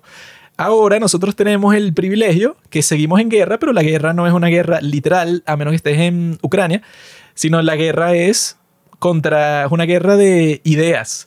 Pero si tú vas a, estar y que no, es que claro, los socialistas son buenos porque tienen buenas intenciones, son unas ratas todas. Claro, y pero- son ratas porque son estúpidas. No, eh, o sea, a a mí no me interesa si son y que no, es que ellos tienen buenas intenciones. Bueno, me, me da igual. A mí lo que me interesa son los productos de lo que tienen, porque por eso es que los llaman buenistas, porque los buenistas, como dice mi ley, son los que están y que no, es que claro, es que yo quiero ayudar a las personas, por eso quiero cobrarte un impuesto a ti de 60% para yo con ese dinero se lo reparto a los pobres que tienen cero, mientras que tú tienes mil. Bueno, de esos mil yo tomo 600 y se los doy a, no sé, a 600 pobres y así tienen un dólar cada uno. Esa es la estrategia. Y la realidad es que, bueno, es como estoy diciendo, o sea, si tú piensas como yo estoy pensando, que es que si los socialistas, ponte eso, pues, ponte que en vez de los Estados Unidos ganar la Guerra Fría, la gana la Unión Soviética. No sé cómo carajo hubiera pasado eso, pero si eso hubiera pasado y los valores de mierda del comunismo fueran la regla en todo el mundo, te aseguro que no existiera ni la libertad de expresión ni la democracia y no estuvieras en una guerra política así de ideas, sino estuvieras en una guerra literal contra el Estado, que es el, co- el que controla todo y tú el huevón que no puedes hacer nada. Bueno. entonces si ese es el posible objetivo de los malditos del otro lado, tú no puedes darle nada, o sea, tú no puedes darle el beneficio de la duda a las personas de izquierda que no, ellos quizás son buenos, ellos bueno, tienen buenas intenciones, ellos no, es que tú sabes, tú no puedes tener esa actitud con unas personas que si ellos literalmente tomaran el control de todo, como podemos ver en Canadá, que tienen un gobierno que ellos, bueno, no se considerarán socialistas, pero los tipos literalmente tienen una política de censura contra todas las cosas que no les gustan y si tú sales a protestar contra el gobierno, te congelan tu cuenta bancaria. Y ha- hacen eso en Inglaterra también, hacen eso en muchísimas partes del mundo en donde les sabe a mierda, bueno, cualquier valor constitucional que tú puedas tener. Bueno, pero yo lo que pienso es que el, el respeto, o sea, que al fin y al cabo es lo que se está, bueno, lo que yo pienso que, que es necesario y importante, el respeto de la opinión ajena, incluso si esa opinión es de una persona de izquierda o del nazi o lo que sea, o sea, no importa en verdad la opinión, eso no, no significa que tú estás, bueno, o sea, diciendo que eso es algo bueno o eso es algo con lo que tú estás de acuerdo o algo así, o sea, yo no me considero a mí mismo centrista. Yo no me considero centrista porque yo digo, bueno, yo considero que la derecha es superior a la izquierda. ¿Por qué? No porque la derecha sea una utopía o porque la derecha sea todo perfecto. Eh, precisamente, nada nunca va a ser así completamente bueno. E incluso si tú comparas el modelo de derecha y de izquierda, o sea, como los resultados que obtendría, obviamente que el de izquierda se ve más atractivo al corto plazo y, y tú dices, wow, qué bonito, ¿no? Pero eh, yo creo que si tú ves los dos sistemas en la práctica y objetivamente, obviamente que el derecho es mucho más productivo, incluso con la supuesta, bueno, con las desigualdades que genere o con los problemas que tenga, como está, todo ¿eh? sistema que tenga Cuando problemas. dices eso, demuestras que, ajá, o sea, si tú le quieres ver como que, ajá, los pros y los contras a las cosas, lo que demuestra es que tú llegas a la política desde la filosofía, cuando es al revés. Tú llegas a la filosofía cuando estás pensando las cosas que se están realizando en la vida y como que le buscas fundamento lógico a algo que ya existe. Y por eso es que las cosas son así. O sea, si tú vas a estar y no, bueno, que la derecha tiene sus problemas y tal, mientras que los de izquierda están pensando, no, o sea, esto no hay ningún problema. O sea, yo soy dogmático 100%. Yo amo todo lo que tenga que ver con la izquierda. Me sabe a mierda cuando la gente critica a Stalin. Stalin es el mejor líder de la historia. Mientras esas personas están así, tú estás de que no, bueno, sí, todo tiene sus pros y sus contras. Ese es el tipo de perspectiva, bueno, o sea, que no sé, o sea, que yo pienso que no tiene lugar dentro de la política, sino que eso es una reflexión filosófica que tú puedes tener personal y tal. Pero No, tú, bueno. por ejemplo, tú no podrías hacer una campaña así. Y no, bueno, la- Claro. la, de- derecha tiene sus problemas, Pero- la izquierda también, pero yo creo que la derecha es superior por tal y tal y tal. Claro, o sea, no, eso es- no es discurso Eso, político. El discurso político, yo pienso que en tal caso es para que voten por ti y por todos estos temas de poder, pero en la práctica. Yo creo que en la misma práctica, eso de que no, es que tú excluyes al otro y ya y nunca lo incluyes. Al fin y al cabo, tú nunca vas a tener una guerra, incluso si lo llamamos guerra, que yo diría más bien, bueno, conflictos, como siempre hay conflictos, ¿no? Pero tú nunca vas a tener una guerra donde tú no comprometas nada. O sea, siempre vas a tener que, bueno, incluir a alguien, incluso, o sea, en guerras literales, pues, como la Segunda Guerra Mundial. O sea, no es que los nazis y todo esto los eliminaron completamente, sino que prácticamente se los agarraron para su bando. Eh, o sea, agarraron cosas y, el tema ahí es que se tuvieron que comprometer con ciertos valores y principios, sobre todo. Entonces, yo lo que opino es que incluso si tú dices que hay una realidad práctica, que es la política, que es la guerra, que es todo esto así, y eso es una, una realidad, pues una cosa tangible, a la larga, o sea, la reflexión que uno hace de eso también tiene implicaciones reales. O sea, la implicación real que para mí tiene todo este tema de la política es que esas son cosas que están en conflicto. Eh, bueno, esas son cosas que están constantemente en conflicto, pero yo no diría que es una guerra en sí, porque al fin y al cabo, o sea, las cosas que están en conflicto terminan convirtiéndose en algo nuevo. O sea, tú tienes como siempre, o sea, opiniones a favor y en contra de algo. Y tú lo que vas a hacer no es simplemente decir, no, o sea, la que está a favor está buena en todos los aspectos posibles y no tiene nada que mejorar. Políticamente sí, bro. Y la defiendes ultranza. O sea, yo creo que eso a la larga, o sea, puede traer peores consecuencias que si tú dices, bueno, ok, eh, no sé, o sea, si estás en un contexto político, pues, o sea, civil, que yo creo que la Argentina está en un contexto civil, pues hay elecciones, hay democracia. Si tú estás en un contexto así, coye, o sea, yo creo, y fue justo lo que pasó, mi ley para mí terminó convenciendo a las demás personas y no fue solamente por su actitud así guerrera y todo esto, sino porque, o sea, el tipo antes de hacer todas esas cosas tenía una charla TED muy famosa hablando sobre las virtudes del capitalismo. Y, o sea, los jóvenes que, incluyéndome, pues, que se convencen de que estas ideas son las que llevan a mayor libertad, yo creo que lo hacen también desde un punto irracional, o sea, no es simplemente desde la emocionalidad que causa el grito y el insulto y toda esa cosa. Yo creo que eso es más espectáculo que, que otra cosa, pero el, el tema ahí de las ideas que está proponiendo mi ley, o sea, yo creo que tiene un fundamento, oye, que, que va más allá de, de, lo que lo critican, o sea, la gente que dice, no, ese es un tipo impresentable. Yo digo, bueno, la gente no simplemente votó de voto castigo, o sea, que hay mucha gente diciendo eso.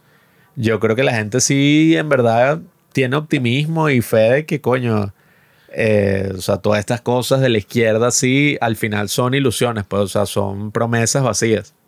O sea, ¿y cuántos jóvenes no han vivido eso? Pues, o sea, que te dicen, no, sí, o sea, tú puedes vivir finísimo con este trabajo, con lo que sea, pero tienes una realidad tangible que es que no te alcanza y ya, pues, o sea, esa es tu realidad. Y que el Estado te regale una vaina o te den esto, siempre va a ser insuficiente. O sea, no, no vas a tener como esa libertad que, bueno, está cargada de cosas fastidiosas y responsabilidades y problemas y todo eso, pero bueno. Por eso es que yo me considero no tanto centrista, o sea, yo sigo que la izquierda está mal. De bolas que eres centrista, no Pero, ajá, o sea, tampoco hay que. Yo creo que mucha gente que, que es de la izquierda es gente que, coño, o sea, no sé, tiene una mentalidad de culto, pues, o sea, una persona muy optimista, pero hasta el nivel ilusorio, pues, o sea, como que, bueno, tú puedes ser muy optimista y eso está bien, pero cuando tú piensas que no que hay una utopía y que hay una gente buena que viene aquí a salvarte, a ayudarte y que el tipo que está ahí en traje le importa el pueblo. Oye, y esa idea del pueblo también es una locura. O sea, pero no sé, yo lo que opino es que Argentina, bueno, le viene algo bien interesante. O sea, evidentemente que hay que ser prudente y si hay problemas no hay que saltar la conclusión y no, mi ley es un mentiroso, mi ley es esto, lo otro ni tampoco esperanzarse hasta el punto de decir como, bueno, muchos y no, si ahora finalmente todo va a cambiar para, o sea, para siempre. Pero, como decía mi gran amigo Elon Musk, la prosperidad está delante de Argentina, yo sí creo que sí.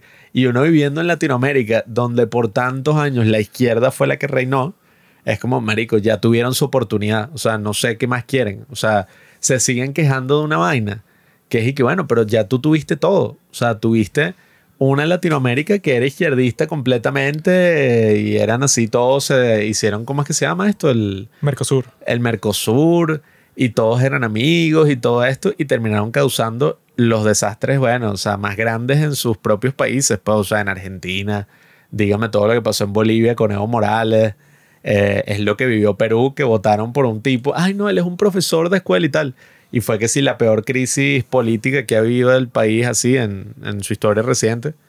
Entonces eso, o sea, ya es como que, bueno, hay que darle la oportunidad al otro y considerar estas ideas de derecha que, bueno, o sea, no es perfecto, pero bueno, hay que creer en el ser humano al fin y al cabo. Pues cuando tú dices que algo es privado, hay que creer que también, bueno, los mismos ciudadanos pueden crear iniciativas para ayudar al prójimo. O sea, eso no es como que no, bueno, a menos que lo haga el Estado. O sea, yo soy partidario de eso. O sea, de que la gente también, coño, si tú quieres ayudar tanto al prójimo, bueno, tú puedes crear algo, una fundación, una asociación civil, algo y ayudas a, no sé, o sea, lo que más te interese a ti ayudar. O sea, no tienes que votar a un tipo que lo va a hacer él por todo el mundo, pues. Esa es la cosa, pues, o sea, que con ley y con todas estas otras personas, pues, o sea, el pánico que se está viendo por las redes sociales con lo que supuestamente él va a hacer, yo creo que va a pasar como con Trump, que Trump es el que yo llamo el presidente que para él todo es casi. Y que no, es que él casi destruye el mundo. Él casi destruye la democracia de los Estados Unidos. Él casi comienza una guerra con Corea del Norte. Él casi, o sea, todas las cosas malas que tienen que decir sobre Trump, todo es un casi. Él casi comienza una guerra racial en los Estados Unidos. Él casi hace que el racismo, o sea, así como que todas las cosas que él supuestamente hizo, no llegaron a ser, sino que todas son casi. Y yo creo que así son con todos los de derecha y así va a ser con Milei en el, en el futuro también. Que así, no, él casi hace que la constitución de Argentina no sé qué cosa. Él casi echa para atrás los derechos de las mujeres. Él casi, o sea, porque claro, te pintan toda esa campaña del miedo y cuando llegue el momento ninguna de esas cosas pasan porque obviamente estos son mm, candidatos muchísimo mejores que su oponente de izquierda. Entonces cuando eso pasa, esos tipos, bueno, o sea, la gente no tiene que decir, entonces se convierten en el presidente del casi porque si tú ves la cosa honestamente qué fue lo que pasó, no tienes nada para decir que si contra Trump, no sé ni qué podrías decir que no, es que él eh, hizo, o sea, es que ni sé qué es lo que le podría recriminar en comparación con las que las personas decían durante la campaña. Quiere que no, es que él va a comenzar una guerra nuclear. Él va a destruir la economía de los Estados Unidos.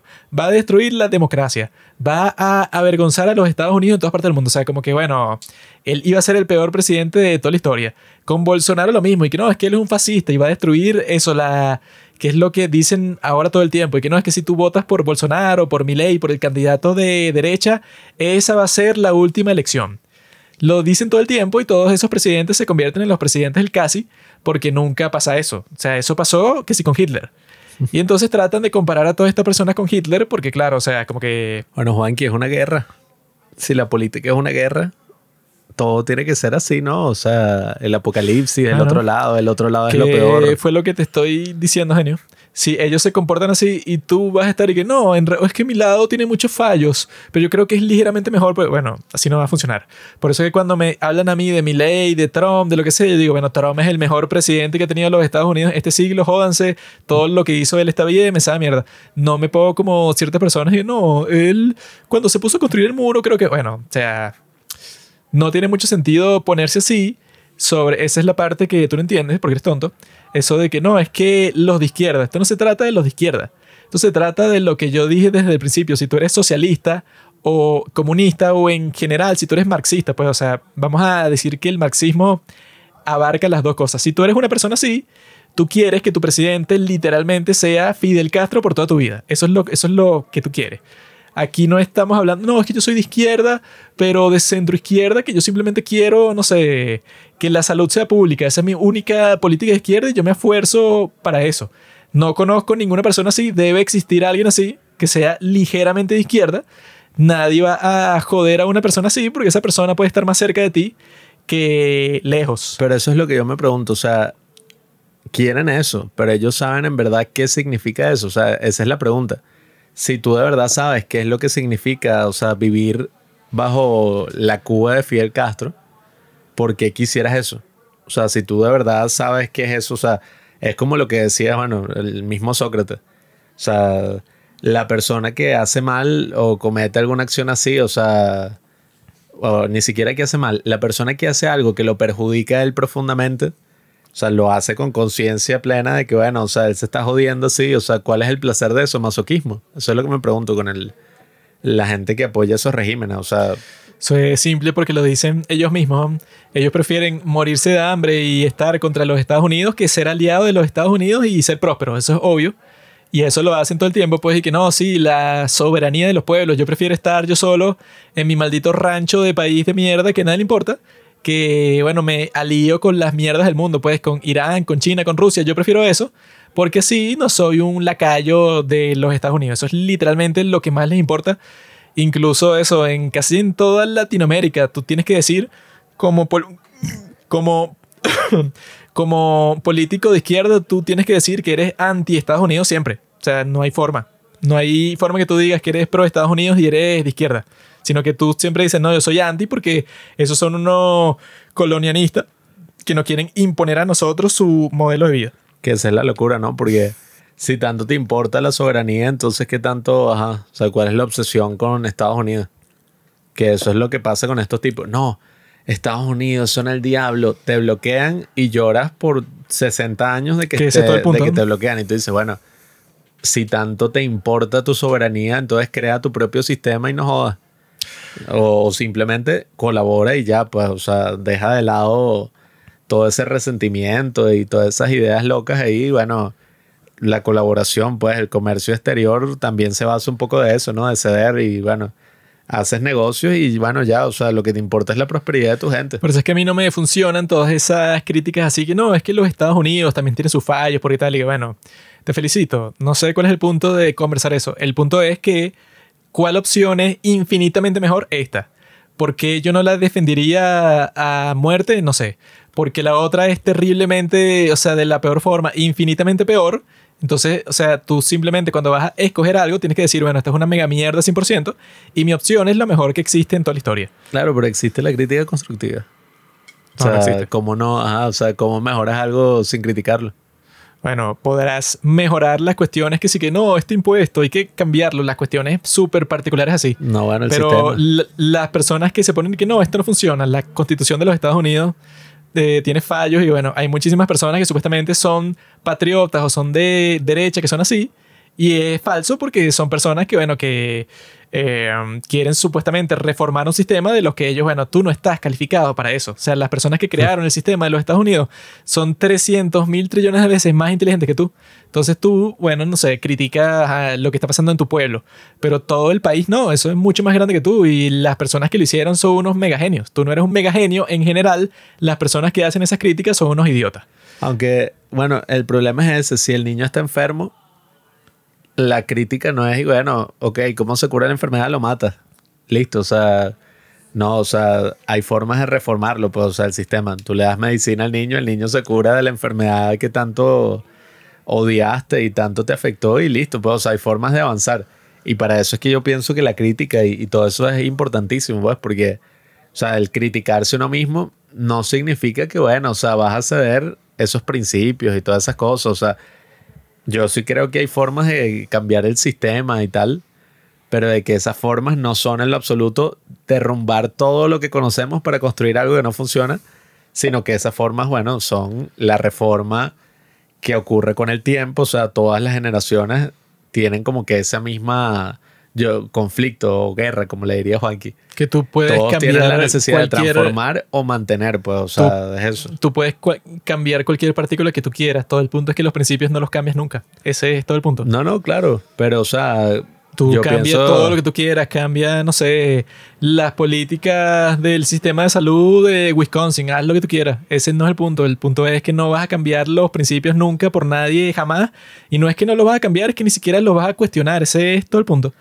Claro, pero es eso, pues, o sea, los principios al fin y al cabo tienen que ser algo lo suficientemente abiertos para que no sea, bueno, un dogma, o sea, una cosa que tú digas y que, loco. bueno, Obviamente que tienes un dogma. Si no, No, no. cambia, es un axioma, no puede cambiar nunca. no me tiene que refiero- ser 100% no me refiero a flexibles, sino que me refiero a que no son tan específicos como que, bueno, o sea, el, mi principio es que, no sé, o sea, qué sé yo, en la política se debe permitir esto, esto y esto y esto, que es lo que yo critico de las constituciones de acá, que son una vaina de 400 artículos.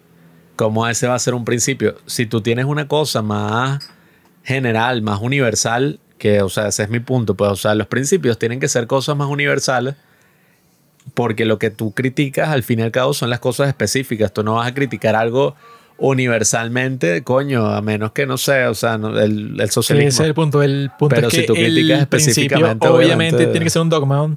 Tiene que ser una cosa que tú crees 100% y no lo cambias nunca. Si las personas están que no, bueno, eh, quizás sí, quizás no, quizás puede ser algo que esté en el medio, no funciona y vas a perder. Porque los del otro lado están pensando, no, o sea, el marxismo, no sé, los principios así, son un dogma para siempre toda la historia. Estos son mis mi ídolos, son el Che Guevara, Fidel, Mao, todas estas personas y eso no cambia jamás. Si Sí, tú, pero el si tú te estás bueno, enfrentando, peligroso. si tú te estás enfrentando a personas así y, y tú crees que no, pero con mi pensamiento crítico, que no me aferro a nada y no creo en nada, yo voy a ganar. No vas a ganar, vas a perder. Porque en el punto, eso, de la hora de la verdad, estos tipos que creen 100% en las cosas que quieren practicar, van a triunfar sobre ti porque tú no estás seguro de nada. Tú no sabes si en realidad tu país es el mejor. Eso, los mismos gringos se critican a sí mismos todo el tiempo que no, quizás los Estados Unidos es malo. Bueno, si, mientras tú estás en eso, los chinos y los rusos y tal, los tipos piensan que están 100% justificados en todos y te destruyen la vida. Por eso es que eso, es que no puede existir, o sea, no puede existir ninguna duda ahí. No, bueno, Y por eso es que yo digo, pues, o sea, tú eres de un lado o del otro. Si tú quieres ser centrista, que es lo que tú eres, bueno, fino. No es- Pero no, es, centrismo, es la virtud de, bueno, o sea, a ver, Cuando Si se habla de la virtud tú dices que no eres parte de ningún dogma, eso es ser centrista. Yo no soy eso partidario 100% ni de una cosa ni de, ni de la otra. Eso es ser, ser centrista. No, o sea, yo considero que ser de derecha o ser de izquierda no es necesariamente un dogma como que, bueno, Obviamente que sí. si tú eres de derecha, entonces cualquier cosa que tú veas así del otro lado, entonces lo tienes que rechazar ultranza porque es lo que pasaba Bueno, en Estados Unidos si no antes. haces eso, eres Antes- centrista porque ves cosas del otro lado y te pueden gustar y ves cosas de tu propio lado también te puede gustar. No, o sea, entonces eres centrista. Antes en Estados Unidos, bueno, sí, no sé, moderado, como sea, pero antes en Estados Unidos lo que pasaba es que las decisiones políticas así en el Congreso eran como que, bueno, o sea, ok, estaban republicanos y, y liberales, o sea, demócratas, pero las decisiones que se tomaban estaban coincidiendo unas con las otras, pues, o sea, algo que era mucho más hacia el medio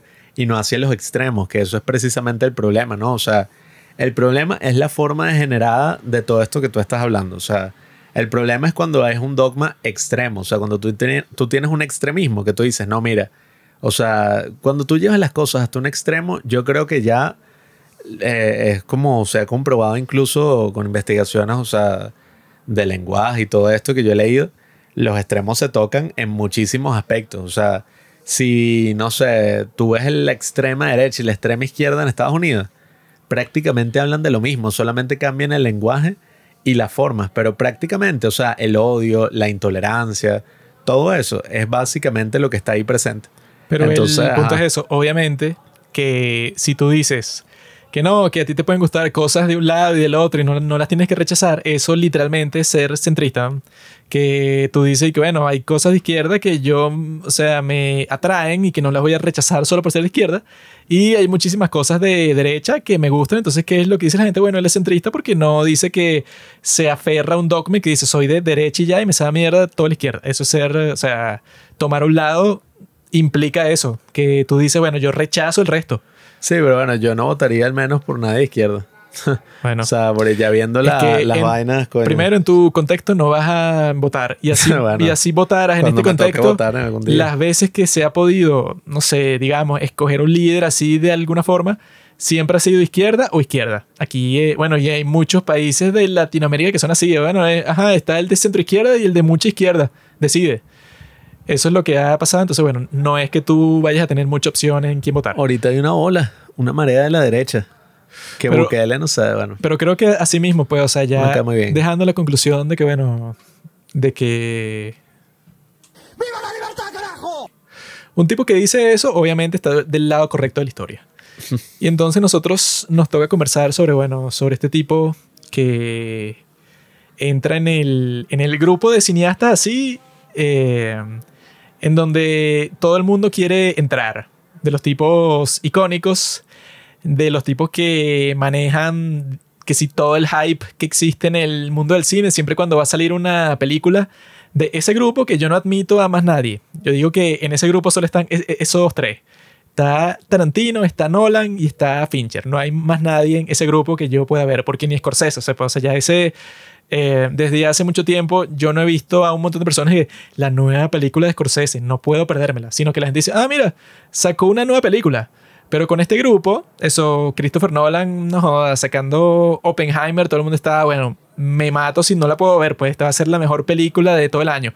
Con Killers of the Flower Moon estaban así, bueno, no sé, quizá 10 de esas 100 personas que querían ir a ver Oppenheimer fueron a ver Killers of the Flower Moon, bueno, puros nerds. Aunque el pobre Nolan lo jodieron con Tenet. Que esa, o sea, esa Incluso con Tenet, un montón de internet, personas la tienen así como que, bueno, ajá, o sea, como que me da igual la historia, o sea, yo la disfruto igual. Porque Sí. son tipos que, o sea, yo de Fincher, de Nolan o de Tarantino, yo no he visto ninguna película que yo diga que no, bueno, esto es una porquería y ya. Porque son de un grupo que, por eso es que lo pongo los tres juntos y bueno, eso lo hace todo el mundo. De que son los privilegiados así del cine, pues. O sea, son los tipos que, si a cualquier actor del mundo o técnico, quien sea, le dicen y que mira, la próxima película de Nolan es en Suiza. Y él quiere trabajar contigo ahí, no sé, en las montañas, en los Alpes por seis meses. Y bueno, va a ser un frío terrible y las condiciones van a ser horribles. Pero bueno, o sea, si el tipo te lo está pidiendo, no hay forma de que tú lo niegues. Y por eso es que estos tipos, bueno, cualquier cosa que hacen, eh, es que si lo, la maravilla técnica más grande de, de todo el mundo esta que quiero conversar primero, esta es la de Girl with the Dragon Tattoo. Eso era lo que yo estaba viendo. Yo, yo me puse a ver que muchas personas decían y que no, es que la versión sueca, que fue la que salió primero. Eso es porque, claro, las novelas son de Suecia y los tipos dijeron, vamos a hacer nuestras propias películas. Y yo, ah, qué fino.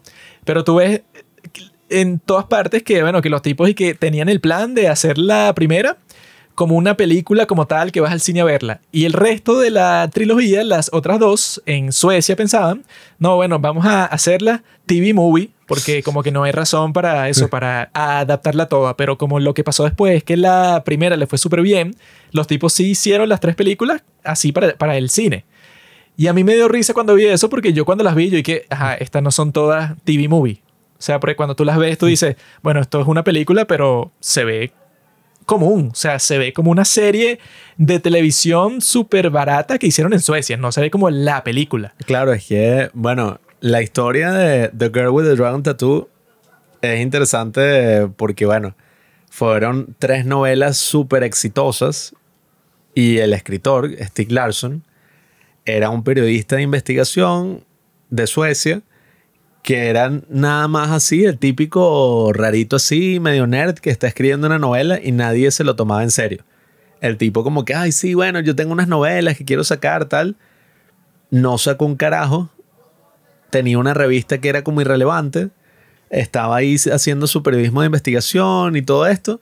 Y cuando ya empezó a hablar finalmente con una tipa que iba a publicar el libro, o sea, con una editora, empezó a tomarse todo eso en serio. Lastimosamente, bueno, las vueltas que da la vida, falleció a los 50 años de un infarto. Y bueno, ¿cuál no serán las vueltas del destino que esos tres libros que el tipo ya tenía preparados y un supuesto cuarto? Que, o sea, no se sabe si eso era paja que inventó la familia o qué. Al final sacaron un cuarto escrito por otro tipo para sacar más dinero. Pero esos tres libros que el tipo ya tenía listos se terminaron convirtiendo en las novelas más exitosas, eh, yo diría incluso de Suecia. O sea, fue una cosa que, Sí, que tuvo no es tanto éxito. mucho que, decir, pero bueno, No, y bueno, de Suecia. Claro, no es mucho decir así, pero la broma cuando llegó a Estados Unidos fue el boom. O sea, la cosa era tan grande que yo vi que eh, incluso en ese momento y que no, esta es la novela digital, o sea, más descargada en toda la historia de las novelas digitales. Y era una cosa así donde todo el mundo estaba como de qué, o no, sea, pero será en el 2008 cuando las novelas digitales llevaban como cinco años. No, bueno, pero sobre todo era en el tema de la literatura para, o sea, adultos, pues, o sea, eh, ¿qué pasa? Lo que estaba de moda en esa época era más la literatura juvenil, o sea, que si Harry Potter, todas estas sagas de libros así, y precisamente las adaptaciones que se estaban haciendo en el cine eran de eso, o sea, era como que, bueno, aquí lo que vende son todas estas cosas de fantasía, o sea, ya tenemos las grandes películas del Señor de los Anillos, estamos haciendo las de Harry Potter, ahorita lo que vende es eso. Pero cuando vieron el mega éxito, el boom comercial que tenían entonces todas estas novelas de Stieg Larsson y que también estaban teniendo las de Dan Brown, que eran y que el Código Da Vinci y toda esa vaina, sacaron la película del Código Da Vinci, ganó casi que, bueno, fueron como 700 y pico millones de dólares y Sony dijo, no, mira, eh, o sea, mira el éxito que tuvo el Código Da Vinci, o sea, que fue una locura así a nivel mundial tenemos que hacer lo mismo con la chica del dragón tatuado. Y fue todo un drama porque, claro, era adquirir los derechos ¿no? de, de estos otros tipos que ya estaban haciendo sus películas allá.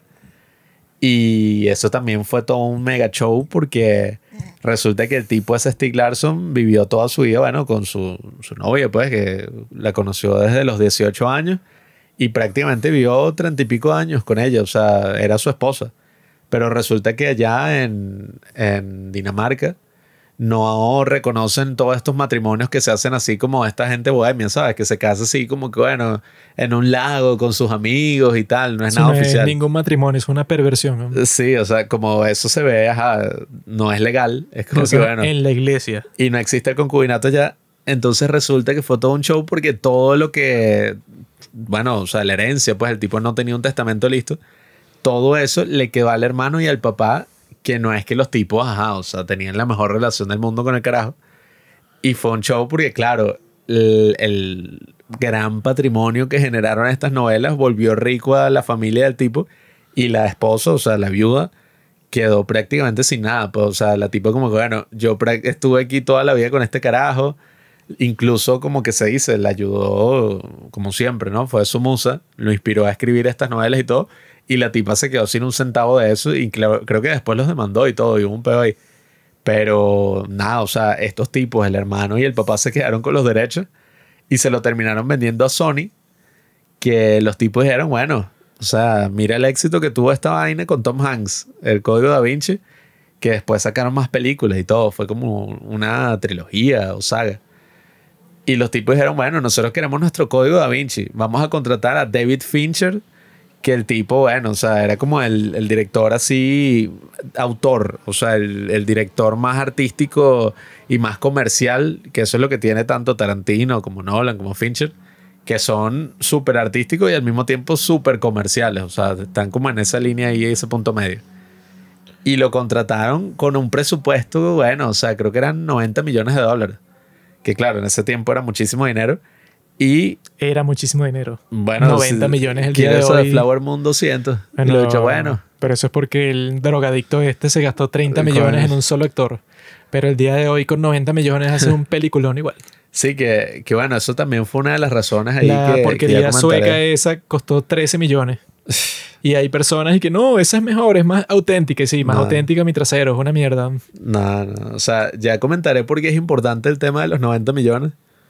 Tiene que ver con la razón por la que solo tuvimos una película de iba a ser una trilogía y resulta que en el 2018 fue que terminaron sacando otra película que no tenía nada que ver con lo que hizo Fincher. La hizo Fede Álvarez, que es, un tipo ahí que saca como películas de terror ahí de mierdera.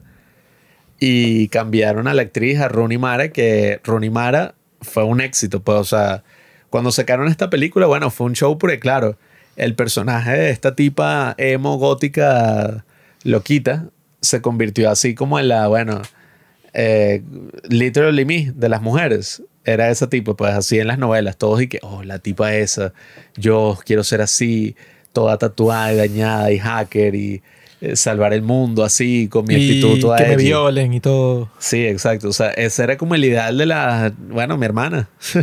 Ella, yo me acuerdo que se leyó los tres libros así, fue un show y que, wow. O sea, Pero es que sí, el bueno. primer libro que hizo el Simp ese se llama y que los hombres que no amaban a las mujeres, que bueno, qué clase de nena le pone ese nombre a su novela y que, ¿qué hablas, bro? Bueno, y el tipo Los era hombres burda- no amamos a las mujeres. El tipo era así que, no, él buscaba hacer estas novelas para eh, poner a descubierto toda esa sociedad racista y toda esa sociedad, bueno, xenofóbica, que están haciendo cosas terribles y la tipa a través del hackeo como que los, bueno, no sé, los expone con el periodismo de investigación. Pero bueno, no sé, yo no me leí las novelas, yo vi la película y, y nada. Esas son novelas para mujeres como Twilight. con- Nada, bueno, Si, maldito- si un tipo serio me dice, ay, sí es una cagada". me estoy leyendo los hombres que no amaban a las mujeres, digo, bueno, esto es una marica. Yo no conozco a ningún hombre que se haya leído eso. Nuestra hermana se leyó esa vaina, se leyó Twilight, Harry Potter, eso entra ahí, entra en ese grupito de David libros de Fincher mierda. se lo leyó. Bueno, un maricón también. ¿Qué? Esa es la cuestión, que la idea es que ese libro está hecho para las que leyeron Harry Potter cuando eran niñas, Twilight cuando eran adolescentes, No vale. llegan adultas y que bueno, aquí tienen su nuevo ideal. La drogadicta, esta flacucha, toda tatuada y toda piercingueada. Bueno, ese es el modelo que le dieron a las mujeres. Pues ahora tú vas a ser la enfermita de esta Lisbeth. Era como la vaina edgy, así el momento. Y claro, cuando dicen que va a ser David Fincher, también es como un boom porque David Fincher era un director, bueno, es un director edgy. O al menos se consideraba así que, claro, él hizo Fight Club. Y Fight Club es la película más edgy del mundo. O sea, todos los hombres así, bueno, esa es otra película, Literally Me. O sea, que Tyler Durden, un tipo así que hace lo que le da la gana y está en contra, o sea, no le importa lo que los demás piensen de él, o sea, les da culo la sociedad. Entonces, claro, tenían a Fincher y tenían a todos estos actores que ni siquiera es que eran muy conocidos para la época. Y David Fincher venía de hacer la gran película que vamos a comentar después, The Social Network, que fue un exitazo, la red social, tanto para la crítica como para la taquilla. Y bueno, nada, o sea, eh, agarró a Rooney Mara, con la que había, la tipa que había debutado en ese Social Network como la exnovia de Mark Zuckerberg, que lo motivó a convertirse, bueno, en el sim más grande de la historia y crear una revolución digital por una mujer, así como Sean Parker también lo hizo. Y tenían a Daniel Craig, que en ese momento, bueno, yo no sabía, pero en ese momento el bicho era cualquier vaina. O sea, el tipo no había actuado en casi. Creo que no tenía casi que ningún éxito. O sea, el tipo ya era James Bond, pero para ese momento no era como que wow. O sea, el tipo. No sí era se- cualquier vaina.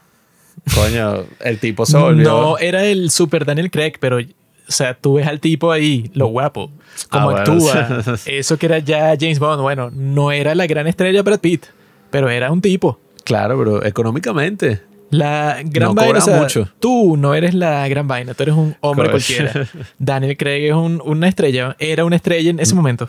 Bueno, no cobraba mucho, que eso es lo importante. Y por culpa de eso. Como mi novia. Sí, o sea, O sea, no todas mis cobra relaciones mucho. son así, que bueno, ah, barato. Y ese fue el problema también después de Se que, la coño, todo el barrio. después de esta película, el pana se volvió una estrella. O sea, no fue por esta película, fue- fue por Skyfall y, y otras cosas que fueron después. Y nada, o sea, no pudieron hacer las otras películas porque no podían contratarlo y reescribieron todo mil veces. Bueno, fue todo un show, fue todo un fracaso, pero el punto aquí es que David Fincher hizo una excelente película y sobre todo un excelente thriller. O sea, esta película así, en, o sea, en solitario, sin secuelas, sin nada, es excelente. O sea, es autoconclusiva, es un thriller así, oye, emocionante, a nivel técnico es una locura, o sea, pero está súper bien hecha. Y todo, pues, o sea, el mismo soundtrack ya desde el principio te da esta atmósfera así de que, bueno, ajá. O sea, esto es una vaina edgy así, una vaina como en Escandinavia así, que es raro porque todos hablan inglés. O sea, es así como muy gringo, pero bueno. No, es que la parte más tonta de todas es que eso era lo que, bueno, hay un video de YouTube que yo vi que dice que, bueno, The Girl with the Dragon Tattoo, porque la de Fincher es mejor. Y el tipo le dice, ah, bueno, es mejor por esto y esto y esto. O sea, bueno, son ci- 100 razones. Y en los comentarios, que, ah, bueno, será mejor por eso, pero la sueca que yo vi primero es mucho mejor, es más auténtica, porque te transmite una cosa que sale en el libro que tal y tal, bla, bla, bla, bla, bla. Una cosa que, bueno, a mí qué eso que me importa, yo soy fan del libro, soy una niña de 20 años, no, ¿verdad? Soy un hombre macho que no les importa esas estupideces. Yo vi la película y ya. Y lo que decía en ese video y lo que dicen muchísimas personas es que, bueno, bro, para empezar, que hiciste una película de mierda en Suecia con 13 millones de dólares, que con ese dinero, bueno, yo me limpio el culo en dos días. No, bro. Mientras que el otro le dice, David Fincher, con los mejores actores, no que consigues en los Estados Unidos, que consigues en todo el mundo, gastó 90 millones de dólares y el tipo conoce a todos. Tiene el mejor cinematógrafo, tiene el mejor editor, tiene el- los tipos que le hicieron el soundtrack, que son los mismos que le hicieron el soundtrack para la red social. O sea, tiene todo lo mejor. Obviamente que no vas a competir. Y en ese video te ponen como que unos clips, que así cuando el tipo eso, pues el viejo rico ese, le está contando al periodista a Daniel Craig, pero eso, en la versión sueca. En la versión sueca, eso, ah, cuando llegan al punto en donde le va a decir que bueno, es que han pasado todos estos años y yo sigo recibiendo el regalo que, que me daba Harriet. Y ella era la única que podía saber eso, pues, o sea, que es lo que me mandaba, que era como que una flor enmarcada. Eso es lo que me da para mi cumpleaños. En la versión sueca, lleva al periodista un cuarto y que ven para acá, mira, todas estas flores aquí son las que ella me manda para mi cumpleaños, ya. O sea, como que se lo lanzó ya. En la versión de David Fincher, bueno, ya le dijo toda la historia y cuando llega para ese cuarto que está todo oscuro, el anciano, pues, que lo está contratando él, Christopher le Plummer. dice una cosa así que, bueno, eh, esto que vas a ver ahora es como que la prueba más importante que yo tengo de que el asesino de- tiene que ser una persona de la familia porque la conocía ella muy bien, porque sabía qué es lo que me regalaba para mi cumpleaños. Entonces, como que no sabemos qué es, pues, o sea, estamos dentro del cuarto y el viejo le señala, o sea, como que con la vista y que mira esto a Daniel Craig. Y hay una música dramática súper intensa así. Y al final de toda la escena es que nos muestran y que mira qué locura. O sea, el tipo tiene enmarcada todos estos regalos que supuestamente le está mandando el asesino de su nieta. Y es wow. Y que Eh, fue lo que establecieron al principio, por lo que el tipo llama a Daniel Craig, que al principio el tipo llama como a alguien y que te volvió a llegar y que sí, el mismo fondo, la misma vaina, tal. el tipo compara esas dos escenas porque la escena de la sueca es que el tipo lo mete para un cuarto y que, mira esto, ¿eh? ¿Ves estas flores aquí? Esas eran las que me regalaba mi nieta. Y mira, al parecer el, el asesino tenía que saber, o sea, como que no crea nin- ninguna intriga. Hay otra escena que también te muestra que es que cuando te presentan a esa Lisbeth Salander, a la Rooney Mara en la versión de Fincher, y a la otra que es una actriz toda rara y fea en esa de la sueca. Renée Zellweger. Eh, en la sueca, la tipa está ahí ya, pues, o sea, en la sueca, esa actriz eh, que creo que se llama Numi Rapace, un nombre todo raro ahí. En esa, cuando llegan para la oficina para conocerla a ella, ella está ahí y que, épale, ¿qué tal? Y bueno, que se ve así como que toda alternativa y que, no, sí, ella es un poco rara, mírala, se viste de negro. Y ella salió en Sherlock Holmes 2. En cambio, la de Rooney Mara, eso, cuando ella, en toda esa escena, primero la ves a ella en moto y los tipos ya están conversando co- eh, sobre ella en la oficina. Luego ella llega para la oficina y tú ves como todo el mundo se le está quedando viendo. Y todo ese tiempo escuchas de fondo como estos tipos conversan sobre ella y que no, pero ¿por qué es que no viene para acá? Y el tipo le dice que no, es que yo creo que es mejor que trabajen desde casa, porque si viene para acá, tú sabes. O sea, como que ya te dan como que toda esa anticipación para que cuando la tipa llega, que es cuando la están presentando, tú te quedas y, "Ugh", o sea, como que ya te dieron la presentación sin ella ahí y cuando ella llega es como que, ah, bueno, ya entendí, pues, o sea, es una persona inadaptada. Y es claro, pues, o sea, que la versión de David Fincher es 10.000 veces mejor que la sueca, porque eso, si el tipo tiene acceso no solo a todos los recursos económicos, sino a los recursos humanos, pues, o sea, todas las grandes personas que pueden participar ahí y que los tipos se van a esforzar al máximo para que eso salga bien, pues, o sea, la misma Rooney Mara y que se hizo todos esos piercing.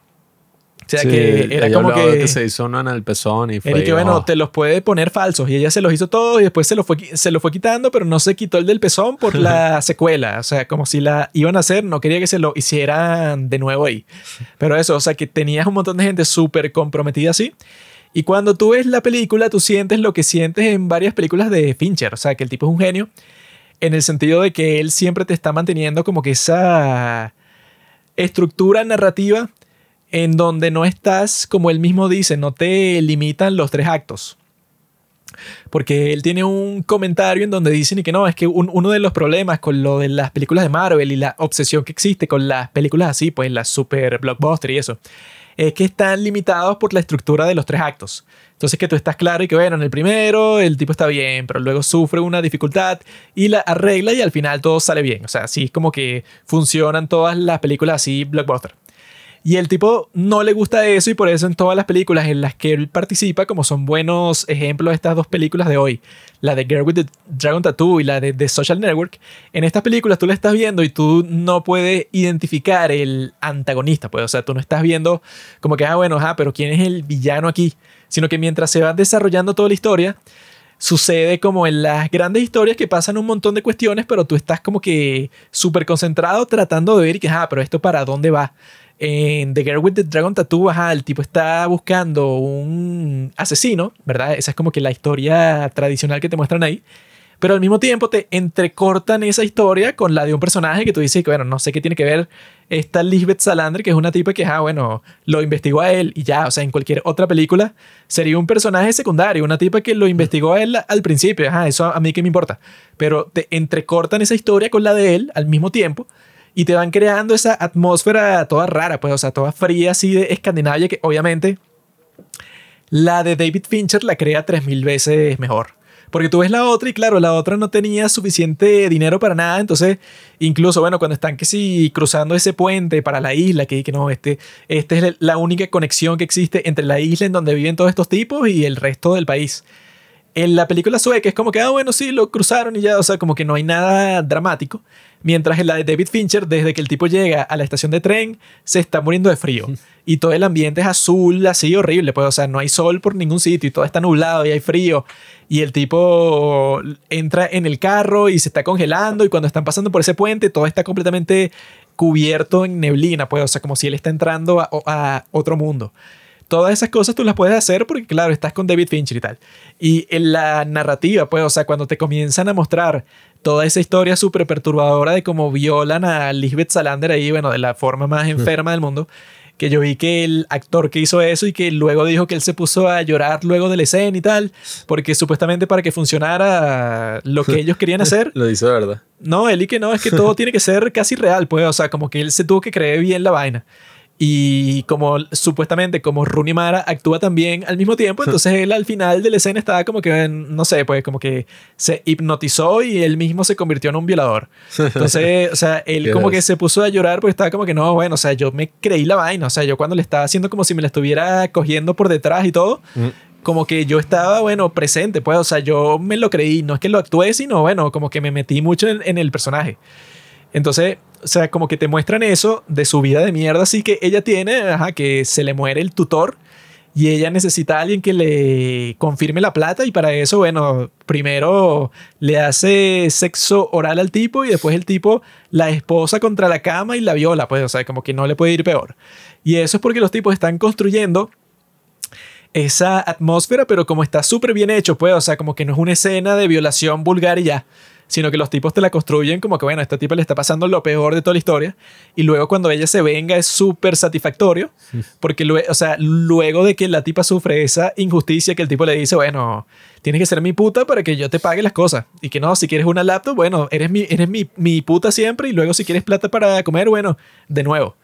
Y cuando ella se, se venga de él así, pero súper sabroso así, pues, o sea, que le tatúe en el cuerpo y que, bueno, soy un maldito violador, se lo pone así para siempre.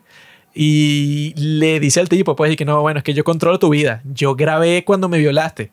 Y yo en cualquier momento, bueno, te destruyo, pues, o sea, vas preso por toda tu vida. Así que tú vas a ser mi perra para siempre. O sea, yo viendo eso, yo de que, bueno, esto es perfecto. Y es raro, pues, o sea, como que muchas personas han dicho que viendo eso en la película dicen, ay, ¿por qué pusieron esto? Pero no solo es parte de la historia, pues, o sea, no solo sale en el libro, sino que David Fincher es un genio cuando te está tratando de construir eso, pues, o sea, el sentimiento que tú vas a tener durante toda la película no va a ser así aleatorio por las cosas que están pasando, sino que todo está conectado por esa atmósfera emocional, pues, o sea, como es una historia eh, en donde la temática es como dice el título del libro, pues, o sea, los hombres que no amaban a las mujeres, que la forma en que Daniel Craig convence muy rápidamente al personaje de Rooney Mara a que lo ayude en su investigación y mira, ayúdame a atrapar a este asesino de mujeres. Y la tipa dice, ah, bueno, claro, porque el tipo, bueno, el papá del que termina siendo el asesino, que es ese actor, que es y que, bueno, si tú consigues a ese actor que es danés, que es que sí, uno de los mejores actores de todo el mundo, no, él es sueco, ¿no? Creo que sí. Sí, ese es el que sale en Dancing in the Dark. Stellan Skarsgård. ah, no, en, en Dancing in the Dark, no. El que actúa burda con películas Sí, de Lars von Trier y actúa en todo. Creo que es sueco porque vi una cosa así que él que dijo que con esta película es la única en donde él ha dormido en su propia cama porque su casa es en Estocolmo. Ajá. Pero eso, pues que el papá del personaje del enfermo este, bueno, que bueno, o sea, si tú tienes ese actor en tu película y hay unos idiotas que hicieron una película con puros actores suecos de porquería, pero que nadie conoce en los años anteriores, que es que no, así es en el idioma del libro. Pero no sé si ustedes han escuchado cómo suena el sueco. El sueco suena de la mierda. O sea, suena como un idioma terrible.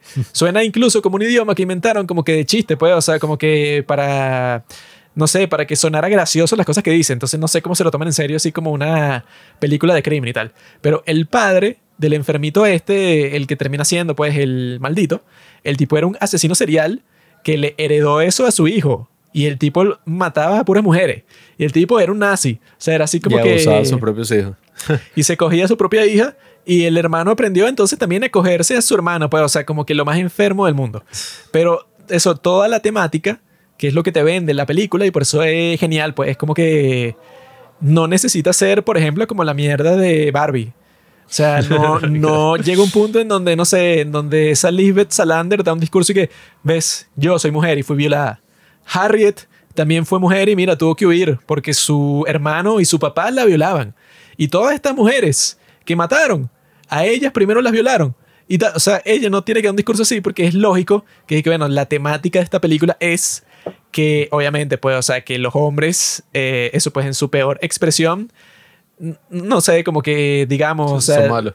la manifestación que pueden tener es como que el odio absoluto a las mujeres, que esto es lo que yo en realidad llamaría misoginia. No es que tú ah, le dijiste a, una mujer, tú perteneces en la cocina. No creo que eso sea misoginia. Lo que para mí es misoginia, que, o sea, que la palabra significa odio a las mujeres, supongo que esto es odio a las mujeres. Pues, o sea, el tipo que la viola y que la trata, bueno, obviamente si ella fuera hombre y estuviera en la misma situación, no le hubiera pasado eso.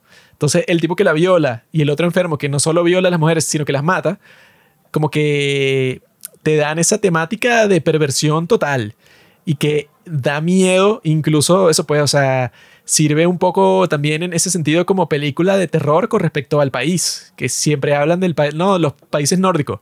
Bueno, los países nórdicos, eso, tienen también su historia de mierda. O sea, que si los vikingos así del pasado, y luego más reciente, bueno, si los tipos eran un montón de nazis, que este Hitler cuando tomó el control de varios países así, bueno, pequeñitos que no iba a ser complicado igual, que no iba a ser complicado igual. El tipo dentro del país tenían su propio partido nazi.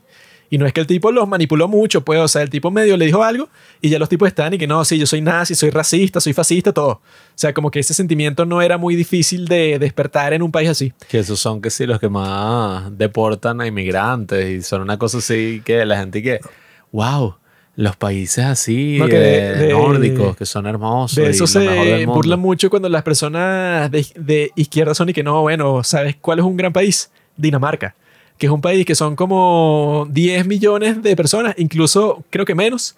Y ahí que no, en, en el país son que sí 99,9% blancos así, pero nacidos allá, solo se casan con gente allá, una raza, bueno, supuestamente 100% pura. Una cosa así que sí hitleriana, pues, o sea, casi que si tú quieres inmigrar para allá, bueno, no sé qué es lo que tienes que hacer, pues, o sea, tienes que saltar por 10.000 procesos distintos. Entonces, eso puede, o sea, como que esta película, claro, como no es sueca, no sé si la sueca hace eso, yo no vi esa mierda, pero la idea es que, bueno, es que el tipo, digamos, o sea, como que esa parte del país y todo, así como que todo sea tan frío también, lo que te comunica es eso, pues, que esto es un sitio de terror, un sitio de mierda, en donde pasan estas cosas y nadie las, investiga, nadie le importa. Hay, como tres policías, como si fueran los Simpsons, pues, o sea, los tipos al medio lo investigaron. Hay, no sé, como 20 mujeres asesinadas en un ritual y todo. Y los tipos, eso pues es gracioso cuando Daniel Craig recibe, o sea, como que el policía ve, pues, o sea, el diario ese de Harriet que él tiene. Y el policía dice que no, hay unos códigos ahí. Yo en estos, no sé, en estos 40 años yo no los he podido descifrar. Y llega la hija de Daniel Craig y le dice que no, es que tú tienes unas notas de la, de la Biblia ahí.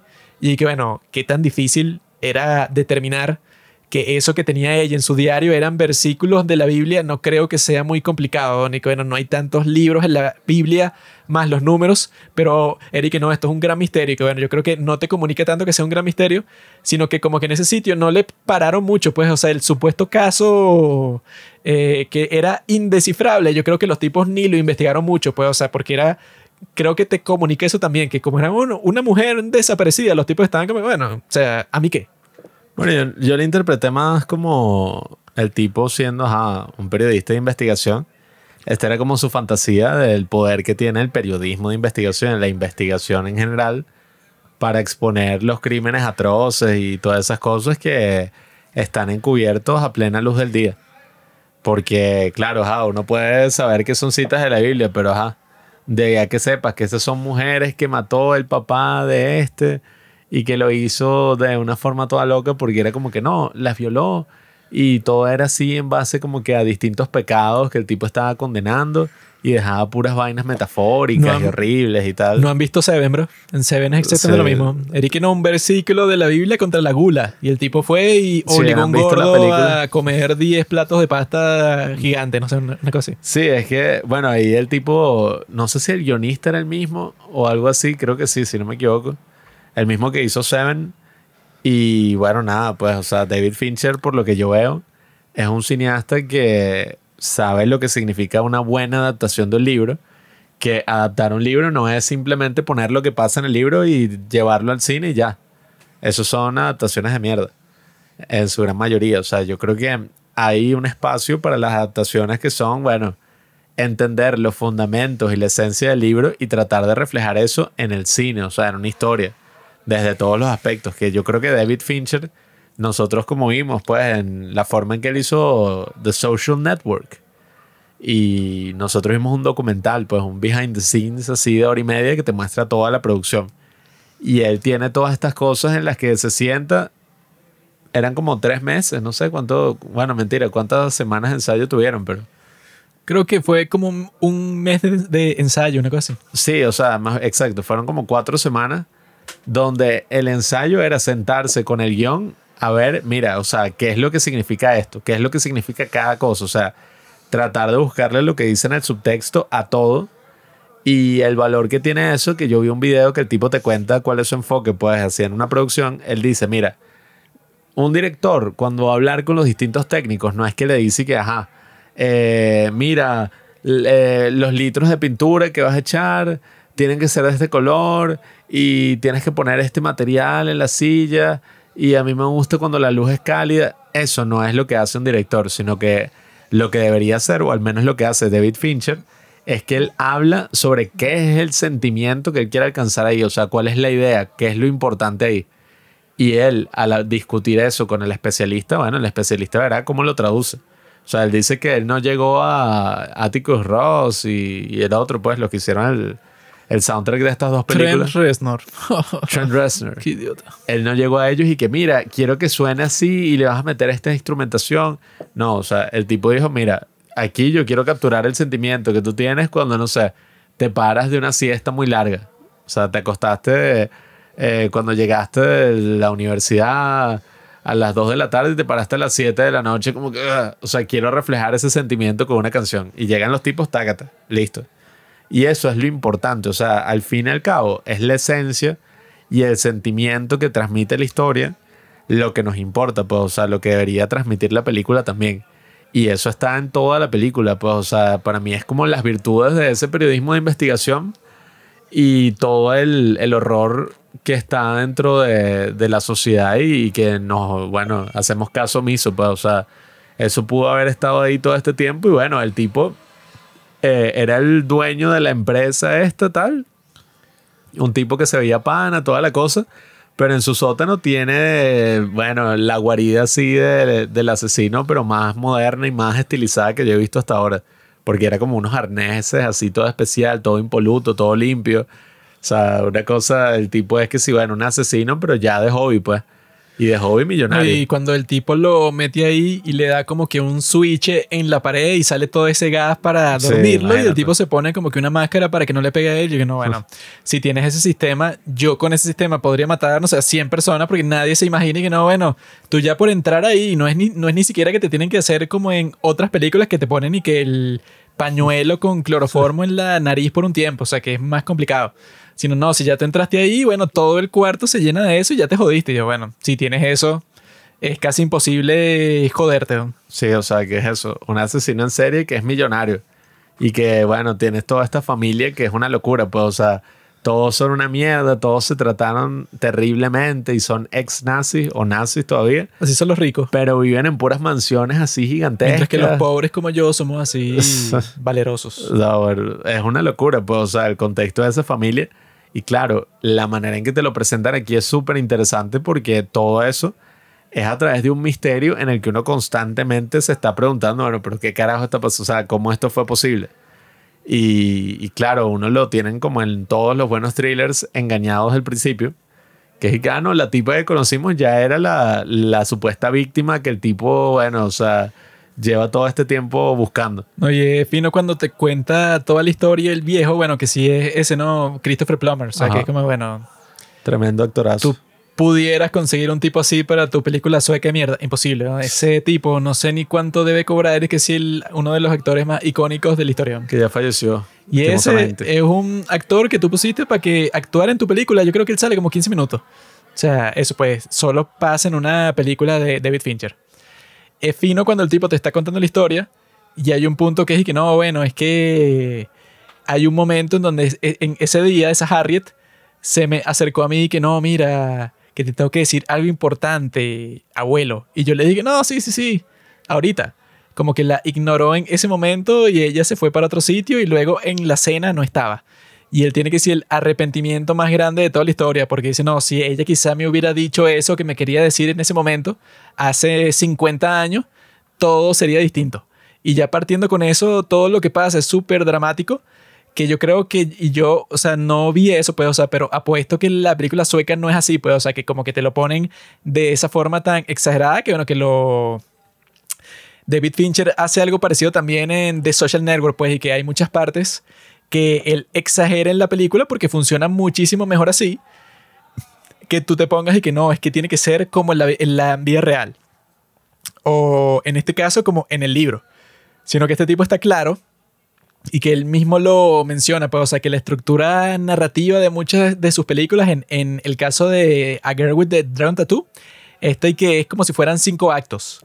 Entonces, mientras está pasando la película, no es que tú tienes que ir como que con la fórmula y que no, bueno, al final el tipo se reúne con su nieta Harriet y todo sale bien, sino que luego de que pasa eso, el tipo es que no, bueno, ahora Rooney Mara le pide una plata prestada a Daniel Craig porque ella quiere, bueno, ella no sé por qué le tiene como que una devoción tan grande a Daniel Craig porque ella desde el, el principio, cuando lo investiga, ella comienza a espiar al tipo que él supuestamente dijo unas mentiras sobre él, pero que al final eran verdad. Eh, eso puede, o sea, que el tipo era un corrupto. Eh, desde el principio esa Lisbeth Salander supongo que le gusta mucho Daniel Craig porque cuando ella hace la investigación es y que no, bueno, voy a investigar al tipo que lo jodió a él en la corte, pues, o sea, que le ganó la demanda. Y le pone unas cosas para tener acceso a toda su computadora, a todos sus datos y que al final, eso tú esperarías y que, bueno, la película se termina cuando listo, se terminó el misterio. Harriet era la muchacha esta que estaba pretendiendo ser la otra cuando la otra murió, todo eso. Pero en realidad, era, no, bueno, ahora la tipa, bueno, va a ser una cosa totalmente distinta porque claramente la película no trataba sobre ese misterio.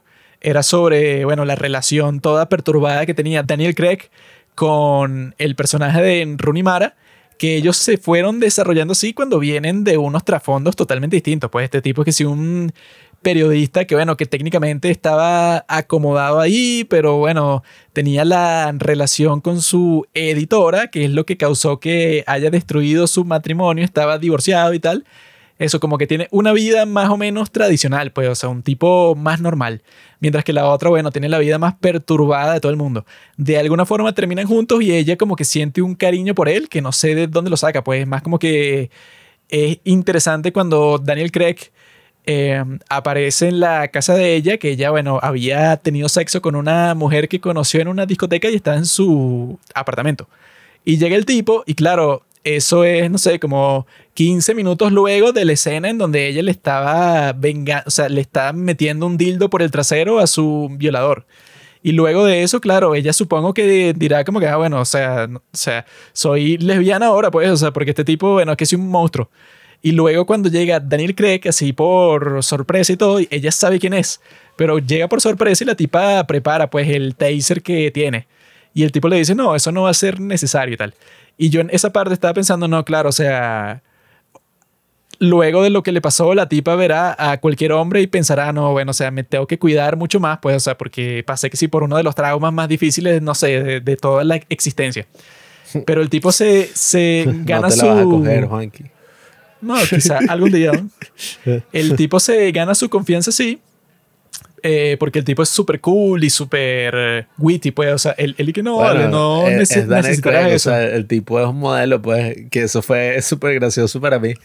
Apenas estaban ahí, la típica, bueno, o sea, pasaron la noche juntos ahí de una, que si la No, bueno, segunda es que- noche que se quedaron, y bueno, ya que coño. Como ella fue la que le hizo la investigación, ella yo creo que eso, cuando le hizo la investigación, se enamoró del tipo. Porque si la tipa fue y que no, bueno, para espiar a su enemigo, para tener todos sus datos y eso, que luego la película de eso no termina cuando tú piensas que va a terminar, sino que termina que la tipa está haciendo la mega estafa del mundo para quedarse con billones de dólares. Y luego ella tiene como que un cariño, pues, por este tipo, pero es un cariño raro porque ella es rara. Ella no es una persona normal, o sea, está como que jodida por la vida y cuando conversa con las personas, bueno, no sé, es un poco autista, sí, pues, o sí, sea, puede que esté en el espectro.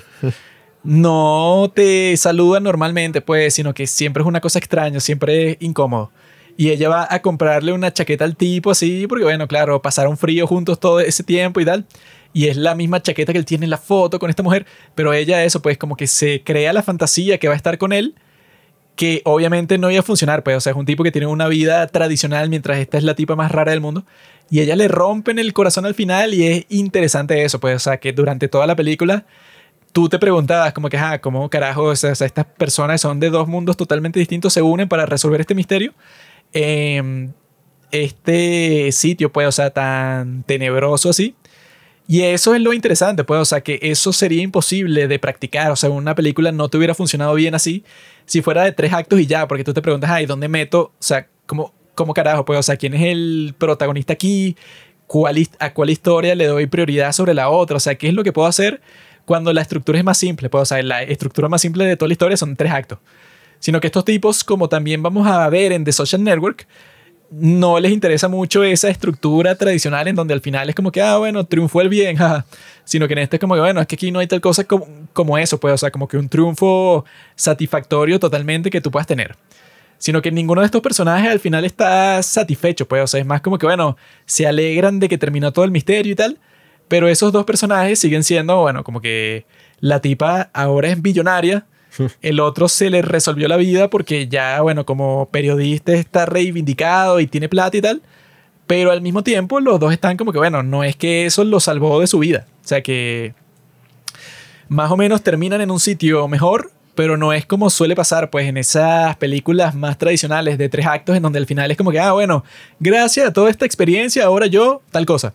Sino que esta fue como que, bueno, tuvieron toda esa experiencia tenebrosa de resolver el asesinato, pero ellos como personas no es que han trascendido, pues, o sea, no es que hicieron una metamorfosis y se convirtieron en mejores personas, porque incluso eso, pues, o sea, como que te vas a deprimir más y todo. O sea, el misterio que tú develaste es que existían estos asesinos enfermos que violaron y mataron a un montón de mujeres sin ninguna consecuencia y no es que van a juicio ahora, no, o sea, el nazi murió y su hijo murió en un accidente de eso cuando le estaba persiguiendo esta tipa para matarlo a él. O sea, como que no hay, al final no hay ningún consuelo, ninguna esperanza, nada positivo, pues como que no, bueno, terminaron como peores personas todos, pues, no sé, más deprimidos que al principio. Y que también se explica un poco eso, o sea, que yo no lo veo mal, pero también se explica porque cuando le hicieron to- eh, la, toda la lógica es que esto es una trilogía. O sea, la lógica era, supongo, pues, o sea, para estos tipos, que en la tercera película si tuviéramos un final más tradicional. Que no, ¿qué es lo que va a pasar? Bueno, ella terminó, no sé, superó sus inseguridades y hizo tal cosa. No, y que incluso el segundo guion, la secuela ya estaba listo. Ya lo tenían escrito, les había costado incluso, bueno, yo leí que era hasta los siete dígitos que habían pagado por ese otro guion, o sea, Coño. millones de dólares. Probablemente un millón de dólares, una cosa así.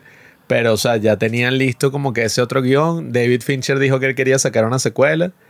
Todos los actores querían hacerlo.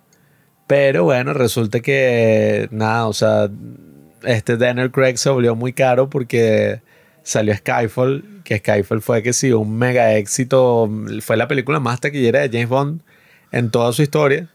Entonces, claro, Y Octopussy. so, el tipo ya era una mega estrella y además ocurrió otro problema, que esos 90 millones de dólares no se tradujeron en un éxito, obviamente, como el Código Da Vinci. O sea, no fueron 700 millones que recaudó esta película. La película recaudó algo así como 200 y algo. Entonces, claro, no fue como que esta locura súper rentable y ellos habían invertido 90 millones y dijeron como que, bueno, qué bola, o sea, esto no fue el éxito que esperábamos. Entonces, nada, lo que pasó ahí fue que empezaron con ese debate de que iban a hacer la secuela, no lo iban a hacer. A Rooney Mara no le dijeron un carajo y la tipa estaba toda entusiasmada. Pero bueno, o sea, resulta que los tipos no querían invertir tanto dinero.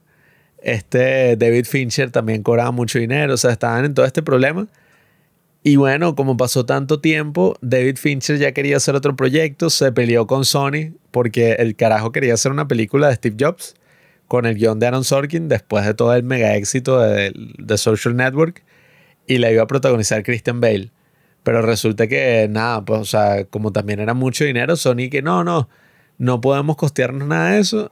Terminaron contratando a Danny Boyle y sacaron esta de Jobs, que tampoco está mala, pero bueno, es medio chimba. La mierda. O sea, no iba a ser en lo absoluto lo que, o sea, la obra maestra que hubiera sido la de Fincher.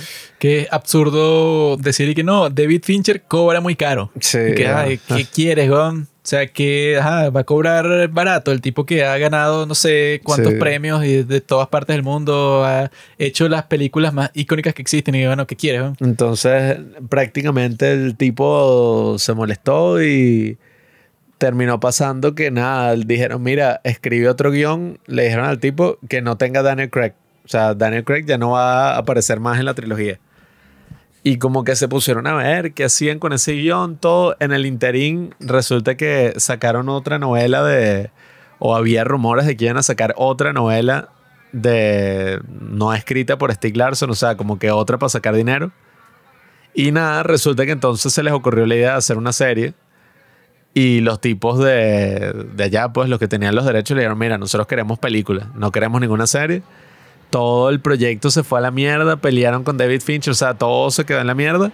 Hasta que terminaron sacando esa otra película que fue basada en ese nuevo libro y que buscó reiniciar la franquicia. Y fue una bomba en la taquilla, pues, o sea, fue en, en el sentido negativo. O sea, fue un fracaso completo. Nadie fue a ver esa mierda. Y bueno, nada, o sea, quedó ahí, pues hasta ahí murió la chica del dragón tatuado, quedará en nuestros corazones. Una de las mejores actuaciones, bueno, la mejor actuación de Rooney Mara, que yo recuerdo que incluso yo de niño, pues yo tenía 11 años cuando salió, y que wow, o sea, qué sucia. yo recuerdo que esa incluso la pasaban en HBO y yo no la había visto porque no, esa película es horrible, o sea, eso es para adultos. Y yo recuerdo que la estaban pasando en HBO tarde, así, una noche. Y dije, ay, bueno, para ver, la puse y era literalmente, bueno, la escena en que le están destrozando el trasero a nuestra querida Rooney Mara. Y yo que, no, o sea, yo así de niño quedé todo traumado y yo que, más nunca voy a ver nada sin mis padres. Sí, sí, sí. Seguramente estabas gritando, no tú. Seguramente Yo estás gritando, sí. Yo quedé todo traumado porque además esa era la época um, de, ¿cómo es que se llama esta otra? Black Swan. Esas las pasaban que joden HBO, Black Swan, o sea, el cisne negro, y la chica del dron tatuada como que sí, somos edgy, vaina, y en la noche pasamos cosas así. Y yo de niño estúpido viendo esas cosas quedé todo traumado. Pero bueno, Con Black Swan no vas a quedar traumado. bueno, Unas perras lesbianas ahí bien buenas. más allá de esa escena, sí, coño, cuando la tipa se jala la piel, esas vainas, yo lo vi de niño y yo... Niño muy sensible, ¿no? yo veía todas esas películas y eso era como ver pornografía, ¿no? sobre todo The Girl with the Coño, Tattoo. Yo no veía porno a los 11. Bueno, si no veías porno a los 11, eso explica mucho. Enfermo. Es débil, ¿no? Pero eso, pues, o sea, en verdad fue un hito interesante, un hito generacional, sobre todo para las mujeres jóvenes de la época. Y bueno, en general, o sea, la novela tuvo un, un gran impacto en Estados Unidos, la tradujeron en mil idiomas ahí, en Latinoamérica la sacaban con una portada de mierda.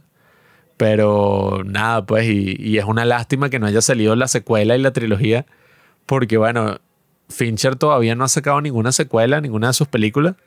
Pero, oye, o sea, el tipo yo creo que hubiera sacado una de las mejores trilogías de thrillers que hay. O sea, el tipo tenía todas estas experiencias ya con Seven, con Zodiac. Y, y oye, es una lástima que, que no se haya dado, pero bueno. O quizá iban a hacer una porquería y es mejor que no salieron. No, bueno, igual el tipo en el interín hizo Gone Girl. O sea, el tipo dijo, bueno, yo en vez de hacer eso voy a trabajar en otro proyecto. Y sacó Gone Girl, que esa es tremenda película. Una de las mejores campañas de marketing. Otra película feminista y ya. Y nada, bueno, o sea, a ver, para mí, yo creo que captura como una sensación muy particular. O sea, que el tipo en una entrevista y que yo creo que todo el mundo es pervertido. Y esta película sí es así como a- capturando ese estilo de ella, así, que uno provoca es nada, o sea, utilizar una chaqueta de cuero y meterse droga así mientras investigas un misterio con tu novia gótica culona. Está loco. Ese es como el sueño, pues, generacional que no, no se cumplió. ¿Sabes de qué estás hablando? Mi sueño generacional era hacer una empresa startup como Facebook. Y por eso yo cuando vi esa gran película, que es muchísimo mejor que La chica del dragón tatuado, porque no necesita esas cosas y que no, estás eh, un asesinato, nada de eso. Esto es la vida diaria común de un estudiante de Harvard, que bueno, para mí es muy cercana, pues. La vida del hombre común, pues, Hacemos que sí lo mismo. popular. Hacemos que sí lo mismo, pues, o sea, Mark Zuckerberg es un tipo que, bueno, que le va mal con las mujeres y, bueno, decide crear la empresa más grande de, de ese momento, se convierte en el billonario más joven del mundo, el fin. Sobre eso es la historia, es sobre dinero. El resto de las cuestiones que pasan ahí no importa. Todo, o sea, la mayoría de las cuestiones de, de Social Network es sobre dinero. Y yo cuando vi esa película, era un joven, o sea, no sé, como 14, 15 años.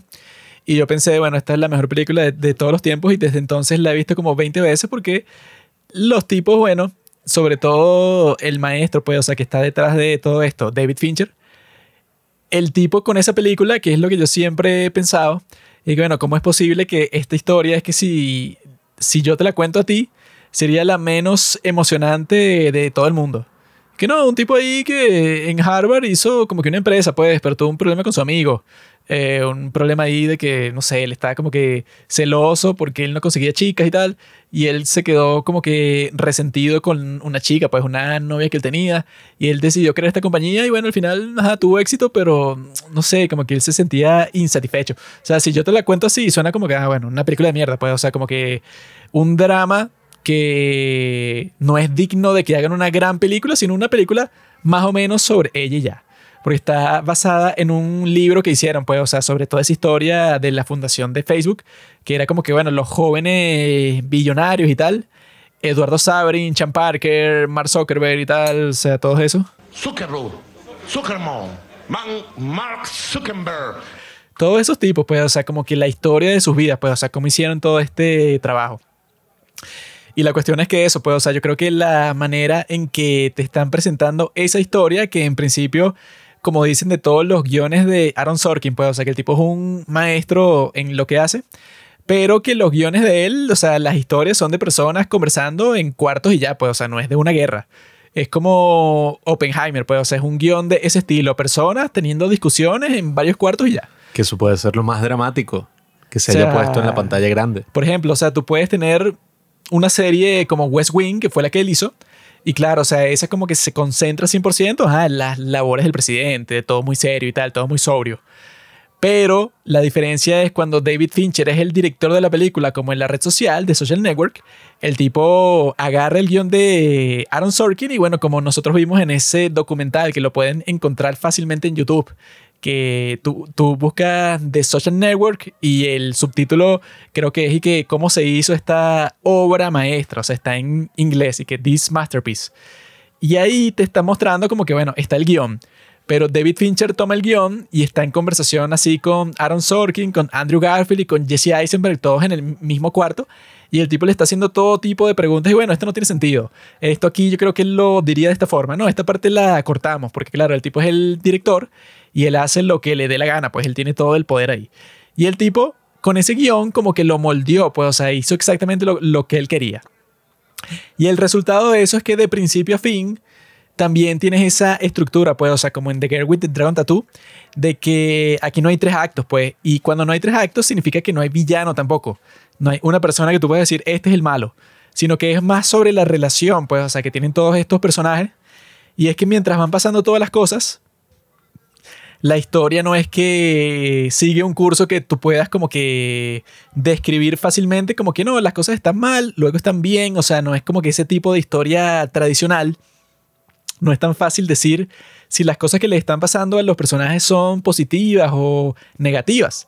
Y lo ves al principio, pues, o sea, que cuando Mark Zuckerberg, ajá, que te deja a tu novia, o sea, tienes una conversación incómoda, que esa es que sí, la escena de diálogo más icónica de todos los tiempos, pues los tipos al principio, que es gracioso como la gente dice, pues, o sea, que la gente se burla de cómo hablan los personajes de los guiones de Aaron Sorkin, que nadie habla así en la vida real, pero no importa, pues, o sea, es como que súper rápido y nunca te equivocas con nada, o sea, todas las cosas que tú dices son como que, bueno, es como si lo hubieras ensayado, todo te sale bien y tu argumento es perfecto, lo dices súper rápido, todo organizado y todo el mundo te entiende.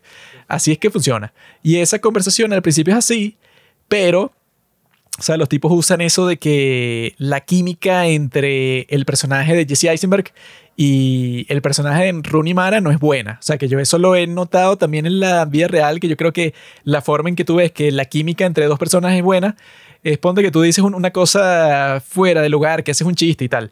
Y si la persona con la que tú estás conversando se ríe o piensa que tú estás loco, pues, o sea, esas es como que las dos opciones. Y que no, este tipo dijo algo que no tiene nada que ver con la conversación. Y tú puedes reaccionar como que, ah, no, qué raro este tipo, o te puedes reír. Y durante esta conversación, digamos que existen, no sé, como 10 malentendidos, pues, entre estos dos personajes. O sea, como que no cuadran, pues, o sea, son como que dos piezas de rompecabezas que simplemente no cuadran. No van bien juntos. Y cuando está pasando eso, o sea, como que cuando se desarrolla, pues, ese conflicto, lo interesante de historias así, que es lo que dice Kurt Vonnegut, que es como Hamlet. O sea, que, lo que pasa en Hamlet es que cuando tú ves cualquier acontecimiento, tú no puedes decir si es bueno o malo. Por ejemplo, al principio, cuando tiene ese problema con su novia, tú al principio dices, bueno, es malo porque claro, el tipo está saliendo con, esta tipa y cuando existe el conflicto, él se disculpa y le dice, no, bueno, es que yo no sabía y tal. Pero la tipa rompe con él igual. Y, él se siente triste y escribe un post en un blog y eso lo motiva a él a hacer ese sitio en donde comparan a los estudiantes de Harvard. Pero él para, para hacer eso tuvo que básicamente robarse todas las fotos de los directorios de las facultades de Harvard y tal. Y eso lo metió en problemas, ¿no? O sea, como que tuvo una victoria porque se hizo conocido por todo el mundo, pero al mismo tiempo se metió en problemas con Harvard y tal. Y cuando pasó eso, gracias a que el tipo se convirtió en una figura muy popular en todo el campo, entonces los Winklevoss lo contactaron a él para hacer su página. Y el tipo se dio cuenta de que la página en realidad no tenía mucho potencial, pero eso lo inspiró a él a hacer una página mucho mejor. O sea, todas esas cosas que él no quería que pasara, pues, o sea, primero romper con su novia. Si él no hubiera roto con su novia, él no hubiera hecho la página esa en donde comparaban las caras. Si él no hubiera hecho esa página en donde comparaban las caras de los estudiantes, nunca lo hubieran contratado los Winklevoss. Si los Winklevoss no lo hubieran contratado a él nunca, entonces él nunca se le hubiera ocurrido la idea de Facebook. O quizás sí se le hubiera ocurrido en el futuro, pero como te muestran en la película, lo principal, sobre todo en ese momento de la historia con las diferentes redes sociales que se estaban haciendo y todo, que dicen que ese fue como que el verdadero delito de Zuckermom. Que el tipo en realidad no hizo nada como tal ilegal, pero lo que se reconoció, pues, o sea, la razón por la que el tipo le tuvo que pagar mucha plata, pues, a los a Winklevoss, fue porque lo que se reconoció en la audiencia, pues, en eso que te ponen durante toda la película, bueno, que así son las películas que son bastante dramáticas. Siempre cuando hay un juicio en una película, ya sabes que va a ser un drama bastante intenso la razón por la que lo, en cierto sentido, lo condenan a él es porque el tipo estaba consciente que el timing era lo más importante. Que si el tipo sacaba su red social primero, esa es la que tenía más chance de triunfar. Y el tipo, bueno, como que tenía ese contacto con los Winklevoss y los tipos tenían los mensajes ahí, pues la evidencia de lo que él hizo. Y lo que te muestran es que el tipo le dijo, no, sí, estoy trabajando, no, sí, ya lo estoy haciendo, no, que ya nos vamos a ver. Eso por meses. Mientras el tipo trabajaba en su propia página, estrenó su propia página él solo, que era, bueno, era una idea mucho mejor que la de los otros. Pero la idea principal ahí que lo jodió, pues, o sea, como que el, técnicamente el delito que él cometió es que lo engañó a ellos para ser el primero. Y al ser el primero se convirtió el primero no solo en Harvard, sino en todo el mundo.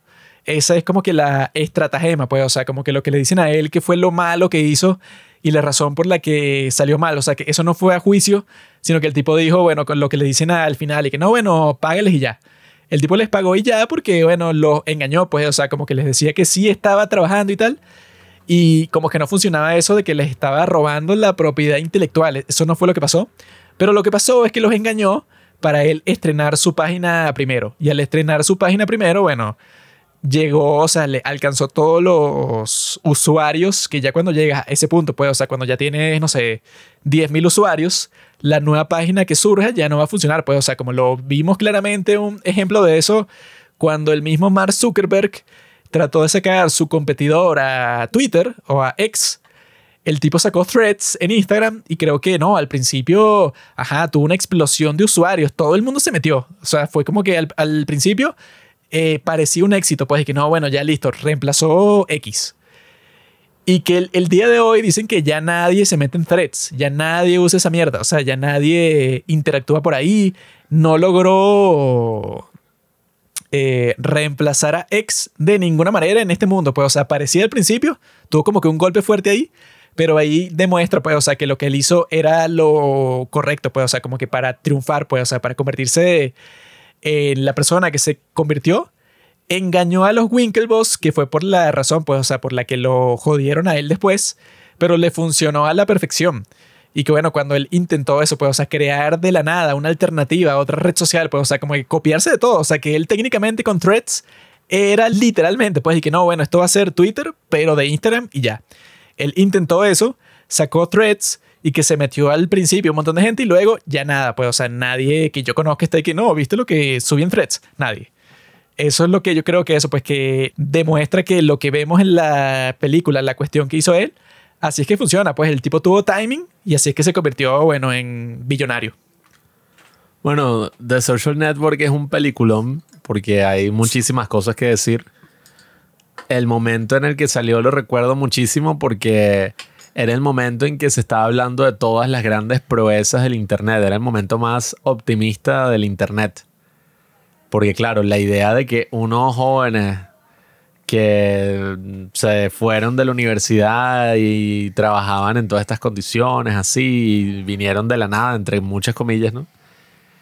Crearan una red social que era algo que ni siquiera se había pensado como posible, o sea, eh, crearan como que toda esta revolución digital en la que hubo revoluciones que se cuadraron por Facebook o en la que hubo movimientos políticos como lo que pasó en Egipto en el 2011 que se llevaron a cabo a través de conversaciones de Facebook, era algo completamente impensable y algo por lo cual muchísima gente tenía un gran entusiasmo.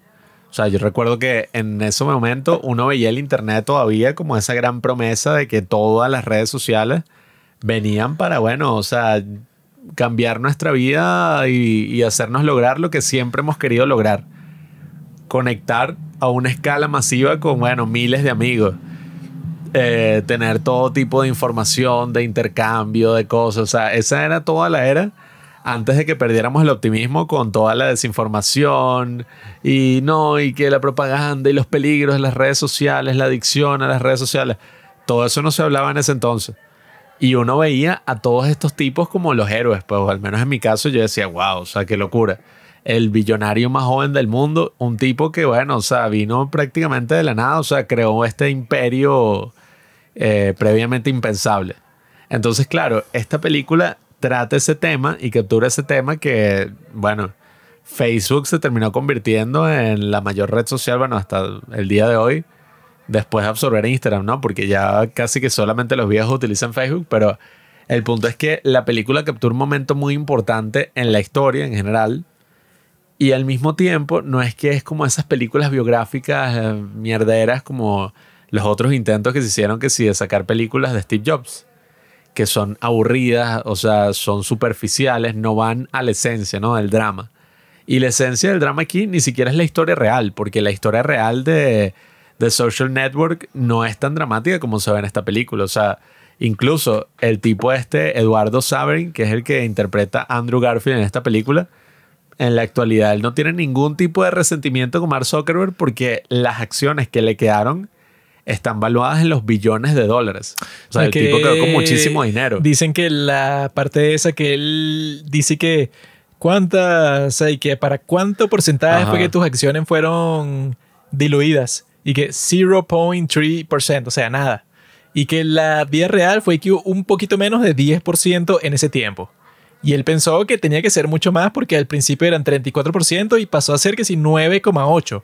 Pero claro, si tú dices sobre todo cuando las personas ya saben sobre Facebook y que bueno, pasaste de 34% a 9,8%, nadie va a estar que, "Ah", y que Dios mío, ya no va a tener, no sé, 10 billones, ya solo tiene 2 billones. Pero cuando dice 0,3% es y que, "Ah, qué sucio. No, y que claro, en la vida real ese conflicto era hasta mucho más entendible de- por parte de Mark Zuckerberg porque tú dices, bueno, el carajo tiene demasiadas acciones y demasiado poder cuando no hizo nada de lo que prometió hacer.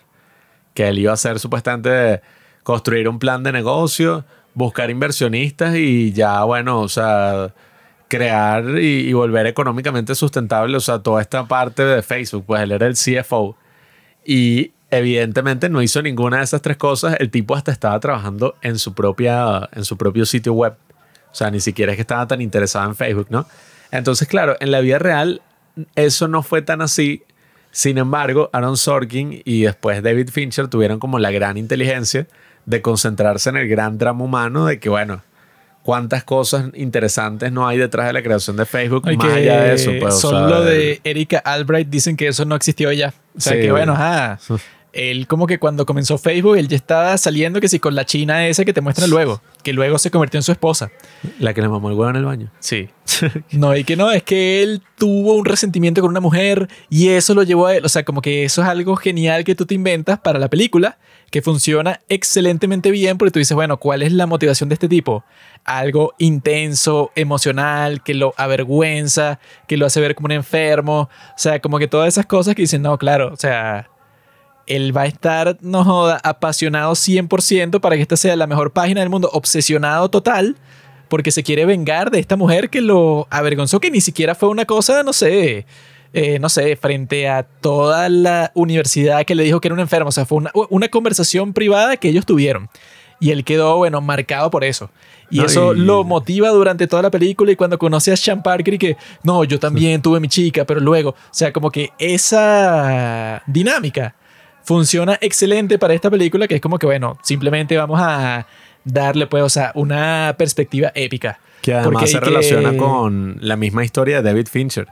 Porque David Fincher cuando era joven y le dieron para dirigir Alien 3, que fue su primera película, el tipo venía de crear toda esta empresa que en su momento en Hollywood era la que más dinero generaba de publicidades, de videos musicales, de todo. Y le dijeron, mira, ¿quieres dirigir una película? O sea, Alien 3. Y resulta que esa fue su primera y su peor película. Porque el tipo cuenta que eh, como él era joven no se lo tomaban en serio. O sea, el tipo como que hizo todo lo que querían los financistas y la película terminó siendo que si la más odiada, la más mierda era de toda la saga de Alien. Y el tipo cuenta como que, bueno, es que ese tema de que a ti te subestiman por ser joven y te dicen, no, bueno, tú eres el que tiene todas estas ideas y tal, pero ahora nosotros somos los que nos vamos a hacer cargo. Ese era como todo el conflicto que existía en, todo esto de Silicon Valley en ese momento, porque era como que, bueno, la revolución de que ahora los jóvenes son los que se están tomando el cargo de esto y los que van a ser, bueno, o sea, los directivos, los que van a tener todo el dinero, o sea, los que van a tomar todas las decisiones.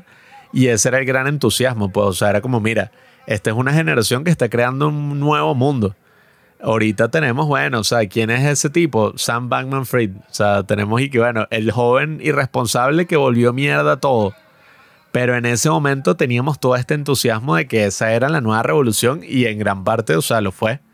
Porque el tipo, o sea, nos hace entender lo que llevó a la creación de Facebook, que era que, bueno, traducir toda la vida universitaria a las redes, o sea, al internet, a manera digital, terminó mostrándonos y que, bueno, de qué se basa todo eso, o sea, de qué se basa la sociabilidad en esencia, y que, tú quieres saber eh, en qué están tus amigos, o sea, tú quieres saber si el otro está soltero, tú quieres saber si el otro está en una relación, cuáles son los horarios, cuáles son sus clases, qué hacen, o sea, ahí es que nació verdaderamente el estalqueo, o sea, lo que tú te metes así en su perfil y ves todas las cosas, y ahorita estamos viviendo ya en la etapa donde tú ves como la distopía que eso creó, ¿no? Pero en ese momento era el gran entusiasmo y el gran drama social que hay detrás de la creación de cualquier empresa, ¿no? Que es y que, bueno, cuando tú haces eso, obviamente va a haber un conflicto porque, o sea, si tú metes inversionistas ya te jodiste, pues ya eso es mentira que va a quedar. Ahorita incluso Mark tiene como 30 y algo por ciento, o sea, que son billones y billones de dólares. Eh, entonces no es como que, bueno, o sea, eso iba a ser así para siempre. Y ese conflicto es súper interesante también porque te muestra todas las inseguridades que tenía el personaje. O sea, era como que, bueno, Mark Zuckerberg tenía la gran inseguridad de entrar en estos clubes finales, que eran como esta gran área de influencia en Harvard. Y el tipo, como era un nerd, o sea, nunca lo iba a lograr, su amigo sí lo estaba logrando. Y por todos esos celos, por todo ese sentimiento, bueno, de sentirse menos que los demás y todo, el tipo dijo, bueno, yo voy a crear mi propio club. O sea, y el bicho creó un imperio como, bueno, o sea, nadie se hubiera imaginado. Entonces, coño, la película captura tantas cosas interesantes que, bueno, ese tema de los Winklevoss, yo como lo interpreto en la actualidad, es que también nos habla de que, bueno, al fin y al cabo las ideas no valen nada si no es la ejecución. O sea, tú puedes tener la mejor idea del mundo, pero si tú nunca la ejecutas, o sea, si tú simplemente la pensaste y ya, otra persona va a venir y la va a hacer y listo, pues, o sea, tú no tienes copyright bajo, o sea, sobre esa idea. Todo es un tema de ejecución e incluso de quién lo ejecutó mejor y quién llegó antes. Entonces, eh, por eso es que tú ves, bueno, obviamente, si harvard.edu se hubiera hecho, que hubiera empezado como un sitio de citas, y se hubiera convertido en algo así como Facebook y hubiera revolucionado, bueno, fino. Pero el punto es que no lo hizo, pues, y tú no puedes como que, bueno, tener un resentimiento ahí por eso, que fue lo que tuvieron los Winklevoss en la vida real, que no solamente hicieron ese trato, sino que después demandaron de nuevo a Facebook y demandaron a su bufete de abogados y el bufete de abogados los demandó a ellos y entraron en una batalla legal que terminó en un juicio donde les dijeron como que marico, o sea, ya a ti te pagaron con vaina, o sea, ya deja la estupidez, acepta tu destino, listo. Y es eso, pues, o sea, es ese tema de las ideas y, y de todo eso que, coño, también entra en otro conflicto cuando llega Sean Parker, que es este otro tipo todo egocéntrico, medio maniático así, que el tipo está obsesionado con esto de que no, yo cambié el mundo, yo cambié las bromas discográficas, pero dicho en verdad es medio, ajá. O sea, el tipo lo está haciendo como por unas razones ahí todas... ¿Qué edad tenía en la película además? O sea, Sean Parker ahí es que es un bicho de 20, ¿qué? De, de mi prácticamente actuando como que bueno. No, habrá tenido un poco más porque en ese tiempo creo que Mark Zuckerberg tenía que ser 21 o 22. Y si lo veía él como un tipo mayor, quizá tenía 25 o 26 por ahí. Pero eso es una locura. O sea, imagínate dos huevones así como nosotros, pues, a esta edad, haciendo todo eso. Es como que, bueno, o sea, eso nunca había pasado.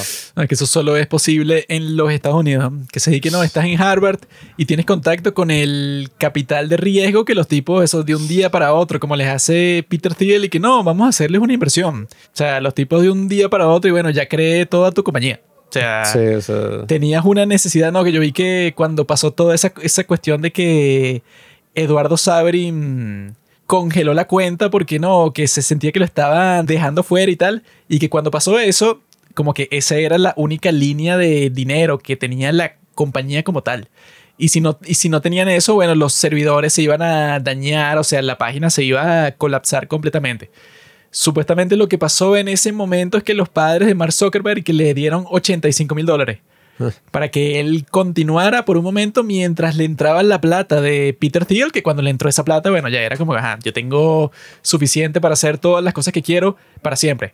Pero que eso, que los tipos, los padres de Mark Zuckerberg eran ricos, porque si tienen plata para darte 85 mil dólares para que tú los tengas un rato ahí eh, en una emergencia, bueno, es que si estás en Harvard tiene sentido, ¿no? Pero la cuestión que yo veo es esa, pues, o sea, que cuando salió esa película, eso fue lo que me dio curiosidad a mí, que, ajá, pero ¿cómo funciona eso? Y yo me leí un libro que era como que, no, el... El efecto El efecto Facebook, sí.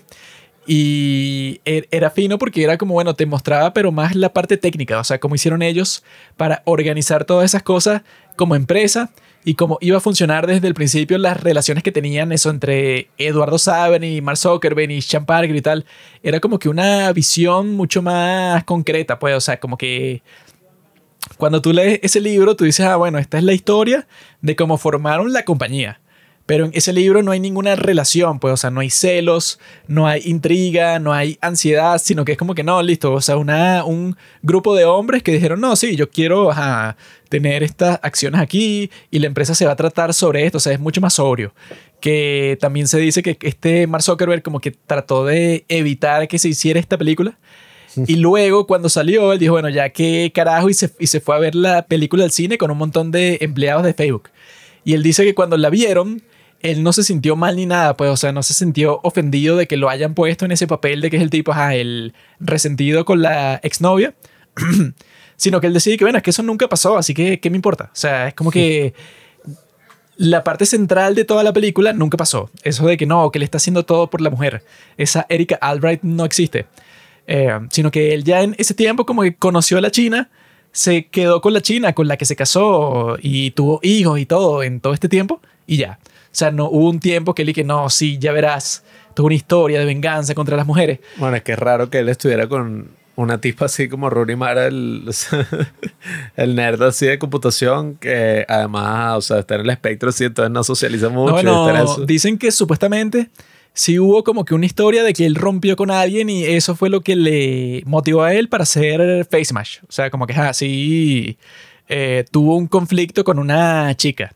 Pero que no fue y que no, el conflicto con esta mujer que va a motivar todas mis acciones y que yo al final de la película voy a estar viendo si la agrego en Facebook. O sea, eso no, eso no pasó. O sea, él tuvo un conflicto con una mujer que rompió con él, bueno, como tiene todo el mundo, pero no fue así épico y que no, bueno, motivó toda mi vida. Que eso fue lo que yo leí en ese libro, que ese libro como que se enfocaba más y que no, bueno, cuando tú creas una empresa tienes que eso, estar consciente de que estos inversores te van a pedir tal y tal. Entonces tú tienes que tener un proyecto muy bueno porque ellos van a estar pendientes si lo que tú quieres hacer es rentable. Si no es rentable, no te lo van a financiar y no vas a tener éxito y tal y tal y tal. Y bueno, los de Facebook cuando tú ves una empresa pues que tiene tanto éxito, lo que suele pasar es que los tipos estaban en el lugar correcto, en el momento correcto. O sea, en Harvard, en ese momento que esté Mark Zuckerberg que estaba pensando estudiar psicología. O sea, como que él le cayó cuando le... O sea, él ya tenía pues ese talento de programación desde que e-, era joven y eso, o sea, no, no era nada nuevo para él. Pero al mismo tiempo, como que el tipo estaba como que en, el centro del mundo de las personas que querían crear algo así, pues, o sea, los Winklevoss, seguramente en el mismo Harvard existían muchísimas personas que estaban experimentando con crear una cuestión así, y él fue el que la hizo bien. Pero eso era lo que te comunicaba ese libro que yo leí, pues, o sea, que me motivó a leer por esta película, la del efecto Facebook, porque te explicaba como que toda esa parte técnica de cómo es que tú haces una compañía, pues, y cómo es que funcionan todos esos tratos. Y si es una locura, pues, o sea, y es la razón principal por la que la mayoría de las empresas así grandes se crean en los Estados Unidos, porque es que tú para hacer cualquier empresa, pues, o sea, sobre todo una a gran escala, necesitas unas cifras, pues, o sea, un capital que no lo vas a encontrar casi en cualquier parte del mundo. O sea, no sé en cualquier país del mundo, o sea, en cuál podrías encontrar que sí, que no, hay un inversor que está dispuesto a darte cientos de millones de dólares.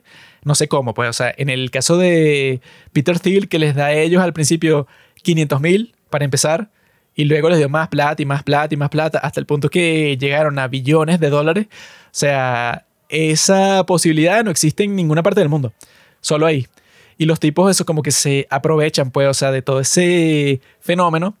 Y lo, y lo, interesante es que en la película te muestran eso, pero como todo un mundo, pues, o sea, como que la experiencia de la atmósfera de que tienes a Sean Parker con Napster, o sea, una cosa que ya pasó, que él ya intentó, y un grupo de personas que te dicen, bueno, es que tú tienes que ser el rebelde, o sea, tú te tienes que mudar a donde está toda la tecnología, pues a San Francisco, y tú tienes que mostrarles, y bueno, esto es lo mejor que hay, y tienes que irte con todo tu equipo que tienen que ser hardcore, o sea, que es lo que le critican hoy a Elon Musk, que es que él y que para hacer que Twitter sea mejor, él le mandó un correo a un montón de personas, eso pues a los empleados, pues, que diga, mira, si ustedes quieren trabajar en esta empresa, tienen que ser hardcore, o sea, así como que un, un tipo de ambiente de startup, que es como te muestran ahí, pues, en The Social Network, que cuando los tipos se mudan para San Francisco, entonces los tipos cuando están programando no se pueden distraer por nada, o sea, como que la empresa no funciona si no tienes a un montón de personas obsesionadas para que sea así, pues, o sea, como que no hay manera de que tú hagas esto casualmente. Esto tiene que ser lo más apasionado que tú vas a hacer en toda tu vida. Y lo interesante es eso, pues, o sea, que eso es lo que captura David Fincher. Eh, y que se ve claramente, o sea, que es también interesante, que es lo que ven en ese documental, que fue el que nosotros vimos para prepararnos para este capítulo, que él al mismo tiempo está súper apasionado por esta historia.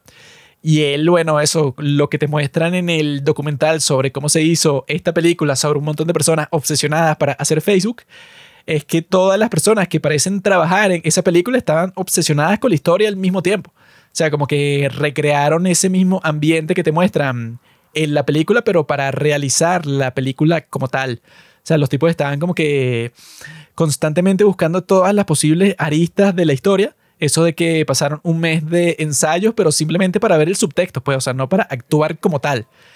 Y en ese documental te muestran varios clips de David Fincher dirigiendo a los actores y a los otros técnicos y tal. Y el tipo, bueno, o sea, es un maestro, pues, o sea, todo lo que te está contando de cómo le explica, pues, o sea, las cosas a las personas que trabajan para él en esta película, es muy interesante porque el tipo es súper detallista en cuanto a qué es lo que él está buscando. Y que eso puede, o sea, como que para tú ser un buen director de cine, supongo yo, o sea, en este caso, sobre todo el de él, es que el tipo no se le escapa nada, pues hasta el más mínimo detalle dentro de la película, el tipo está tratando de hacer que los actores sobre todo se involucren con eso, pues, o sea, porque dicen que para un director de cine lo más importante para ti es tanto el guion como los actores, pues, o sea, son como que las cosas que más te competen a ti. El resto, bueno, o sea, tú puedes dejar que los detalles de la música y de cosas así se encarguen de eso las otras personas, pero en eso del guion y los actores, que es lo que te ponen en el documental, que David Fincher está como que totalmente concentrado, como que, bueno, vamos a repasar el guion mil veces. Y vamos a conversar con los actores después de cada toma. O sea, que eso es lo que te muestran también en el documental, que es que el tipo, bueno, de cada acción de toda la película, que ahí es que se muestra que el tipo es súper perfeccionista, la van a repetir mínimo, no sé, 50 veces. O sea, hay un- una que te muestran que simplemente salen los gemelos Winklevoss ahí con su asistente, ese Divya Narendra y tal. Y los tipos lo que están haciendo es simplemente comiéndose unas hamburguesas mientras leen un mensaje que les manda Mark Zuckerberg. Y lo que te muestran, pues, o sea, la forma en que grabaron eso es que tuvieron como 100 tomas. Y los tipos se están comiendo la hamburguesa. Entonces, uno de esos, pues, el, que hace del actor que eh, complementa a Armie Hammer, el tipo como que escupe la hamburguesa que se está comiendo en un vaso que le pone porque se la ha estado comiendo durante tres horas. Y eso simplemente para una toma que dentro de la película dura, o sea, es una parte, es como cuatro segundos de un montaje. Entonces es un tipo que está obsesionado en que salga perfecto, pues, o sea, que yo creo que si yo hiciera una película no haría eso, pues así como que no, sí, que todo sea pero perfecto hasta el punto, bueno, hasta lo más mínimo, pues, o sea, como que hay muchísimas tomas como, como esa de los tipos que están comiendo hamburguesas porque hacen varios montajes dentro de la película y el tipo te muestra que para todos él necesitaba tomas y tomas y tomas y tomas, o sea, como estaba obsesionado con una perfección, pero 100%, para que todo salga bien ahí. Y yo creo que eso, pues, o sea, que te lo comunica así, pues, o sea, la película es tan increíblemente buena porque él claramente estaba obsesionado por contar esta historia bien y fue una historia que tiene poco que ver con la realidad, o sea, en el sentido de lo dramático, pero que al mismo tiempo sí te comunica esa atmósfera de que estos son unos tipos obsesionados, pues, o sea, como que quizás estaban obsesionados por otras razones, no sé si por dinero o por llegar primero, pues, o sea, por ser simplemente el mejor de la competencia de las nuevas redes sociales que si Friendster, o sea, cosas así que murieron a los cinco minutos. Como que otro tipo de competencia, pues, o sea, de motivación, sobre todo motivación que si capitalista 100%, pero que si esa fuera la motivación de los personajes de la película, no sé si sería tan buena, que fuera que no, bueno, es que él quiere mucho dinero, o sea, sus padres son ricos, pero él quiere más dinero y también quiere hacer una cosa así, bueno, no sé, como que tiene un interés porque el ambiente de la universidad se represente en lo digital, pero no porque está resentido con ninguna mujer, sino que simplemente porque, bueno, no sé, quiere explorar esa nueva posibilidad virtual. O sea, como que si esa fuera su motivación en la película, que supuestamente era su motivación real, que fuera, bueno, simplemente eso. O sea, quiero explorar esta cosa del Internet y las redes sociales que se está haciendo en este momento y tengo competencia y quiero ver si lo puedo hacer mejor. Esa supuestamente era la opción de la vida real, que ahí también te muestra eso. O sea, si tú quieres hacer una buena película, no te tiene que importar mucho qué fue lo que pasó en realidad, sino que sea, bueno, si Aaron Sorkin, eh, que es un genio de los guiones, pues, o sea, el tipo decidió, bueno, ¿cuál es la motivación del tipo? Algo súper básico. O sea, se quiere vengar de su exnovia. Es que Y, precisamente... y eso lo arrastran por toda la película, o sea, de principio a fin. si tú buscas cuál es la motivación y piensas que, ajá, o sea, ay, sí, el internet, esto, lo otro, es como una perspectiva, pero si tú ves lo que logra la película, y, yo creo que el subtexto más importante de la película es entender que, bueno, todas estas eran personas que querían probar algo. O sea, todos estos eran jóvenes ambiciosos que tenían algo que probarle al mundo. Y ese algo que le tenían que probar eran todos estos ideales así de, bueno, de la revolución digital, de que, bueno, o sea, quiero hacer como algo, un invento que beneficie al mundo o cambie el mundo. Que ese era todo el idealismo gigantesco que existía en ese momento en Facebook, que era como que, no, gracias a Facebook ayudamos a una revolución en tal país, a que pudieran organizarse y combatir contra el régimen, que era lo que se decía de la primavera árabe. O sea, yo lo que creo es que verdaderamente a través de esta película se indaga en las razones quizás más profundas que, que el mismo Mark Zuckerberg, no sé, o sea, no habrá reflexionado en su momento, pero que uno puede reflexionar y es eso, pues, o sea, todos estos jóvenes ambiciosos al fin y al cabo querían buscar su lugar en el mundo y probar que podían cambiarlo hacia algo mejor, que era el mismo ideal de Sean Parker. O sea, él al principio dijo, no, yo le quería probar a la maldita que, ajá, o sea, que se terminó yendo con el presidente del equipo de la Cross. Quería probarle que, mira, ves, yo hice una cosa rechísima y ahora soy millonario y todo. Pero en verdad eso ya no me importa. O sea, a mí lo que me importa ahorita es que cambié toda la industria de la música y le pinté, o sea, le saqué el dedo en medio a todo el, el sistema. Y eso era justamente el espíritu inicial del Internet. O sea, era como, bueno, vamos a hacer algo que va a cambiar en lo absoluto, o sea, todo el sistema. Y vamos a crear algo que sea abierto, o sea, que todo el mundo pueda acceder gratis. Algo que va, bueno, directamente a afectar la vida de la gente, pero hacia, bueno, no sé, o sea, hacia lo mejor. O sea, no era una cosa que, que bueno, es en lo que se ha convertido, obviamente. Ese es como siempre el ciclo al, al que van todas las cosas que era como que, bueno, ok, ¿cómo es que podemos generar dinero con esto? y cómo podemos generar el mayor dinero con esto y que esto sea rentable y la gente lo siga utilizando. Incluso si les creamos una adicción totalmente estúpida, o sea, como que, bueno, eh, que es un poco el modelo en que se terminó convirtiendo en Instagram, ¿no? O sea, copiando el modelo de TikTok, que es que, bueno, ajá, al fin y al cabo creas un ciclo en el que la gente lo que está es en un loop, o sea, un bucle de entretenimiento constante que no tiene fin y usa la misma lógica que el casino, ¿no? O sea, y es como raro, ¿no? O sea, yo no sé cuál va a ser la próxima revolución o, o bueno, puedo intuir algunas cosas interesantes por ahí, pero lo que me pregunto es eso, ¿no? O sea, qué interesante que pudimos ver en nuestra vida, sí, o sea, vimos el auge y la, podríamos decir, decadencia de, de la revolución de las redes sociales y el Internet. O sea, porque después de todo ese optimismo que se tenía y de todo eso que se buscó demostrar y de todas estas cosas que estaban pasando, pasamos a una era donde ya la gente lo que habla es pestes de las redes sociales y de Mark Zuckerberg. O sea, dicen Mark Zuckerberg es un androide. O sea, la mayoría de las personas en la actualidad odia a Mark Zuckerberg.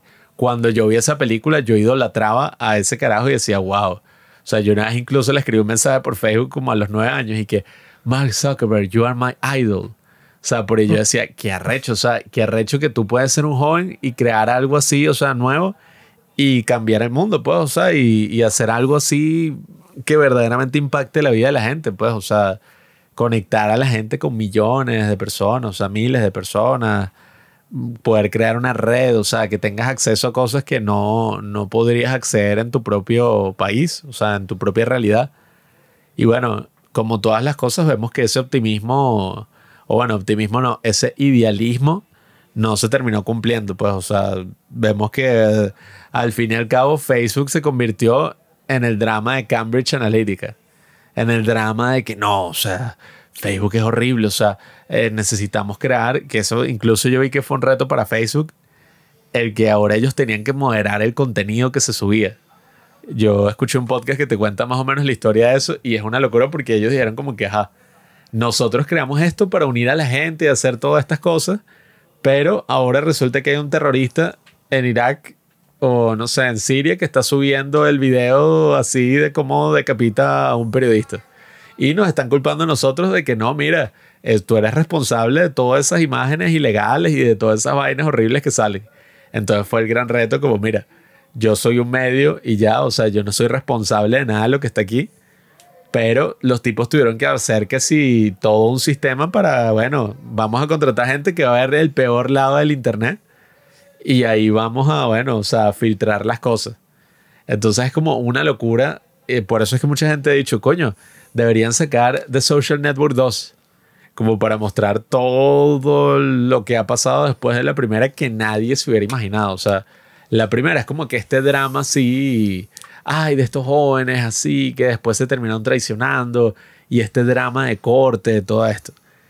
La segunda, yo no sé ni qué coño sería, o sea, sería una crítica que sea toda la sociedad y el monstruo en que esto se ha convertido, pues, o sea, imagínate, eh, o sea, existen tantas vainas que ahora Facebook ya ni siquiera es Facebook, sino que es Meta y el tipo quiere construir un imperio de realidad virtual donde lleves toda tu vida al internet. No, solo que ya no puede existir eso de la red social 2 porque, bueno, ¿qué motivación hay ahí? O sea, el tipo simplemente ya es rico y quiere hacer algo nuevo tecnológicamente, pero no es como que, no, ¿qué voy a hacer? Y si no lo hago, pierdo mi dinero. No hay manera ya de que este tipo tenga ningún riesgo. O sea, ya este tipo es billonario hasta el final de su vida, pase lo que pase. Ya no hay nada dramático. Sí se puede y de hecho se está haciendo la película de Elon Musk. De Darren lo- Aronofsky que va a terminar con la pelea es lo Zuckerberg. mismo con Elon Musk, que la gente se pone que, jaja, mira, el tipo compró Twitter y costaba, no sé, 50 billones de dólares y hoy cuesta 20. jajaja. Y ¿Tú crees que el tipo, que es el hombre más rico del mundo, él hizo esto por dinero? El tipo le sobra el dinero. Hay muchísimas personas que son millonarias y le sobra el dinero. Él es billonario, es el billonario con más billones de todo el mundo. Entonces, si el tipo hace una cosa así, ya no es por dinero, ya es por otra cosa. Esa sí podría ser una motivación interesante, que no es que el tipo está luchando por la libertad de expresión. Ya no es el dinero, sino que el tipo quiere incluso en el futuro convertirse en presidente, una cosa así, que supuestamente es lo que Mark Zuckerberg quería. Mark Zuckerberg supuestamente hace un tiempo estaba tanteando convertirse en presidente, se estaba reuniendo, sí, bueno, que eso es lo que hacen los gringos, así que no son políticos cuando están viendo si se lanzan a presidente o no, comienzan a visitar que, si- una fábrica. Que no, Mark Zuckerberg, lo puedes ver aquí en Filadelfia, que el tipo fue a una fábrica, no sé, de carbón, a conversar con los obreros sobre el futuro del país. Y la gente está ahí, bueno, para ti no va a funcionar porque eres autista. Nunca vas a poder convencer a nadie de que vote por ti porque eres un tipo que le faltan todas esas retóricas sociales que no, mira, yo soy el mejor. Pero el tipo que sí lo pensó, pues, o sea, eso creo que fue durante el reinado de Trump. Cuando estaban que si en el 2018, yo vi que existía y que no, este Mark Zuckerberg, que lo están viendo, que el tipo como que está pensando, eh, no sé, para los próximos 10 años, lanzarse en una campaña y que él mismo puede financiar el mismo porque tiene toda la plata del mundo, una cosa así, porque él quiere más poder. Ese sí, sí sería una posible buena social network 2, pues, y que el tipo ya no, ah, no, sí, Facebook. El tipo quiere ser presidente de los Estados Unidos.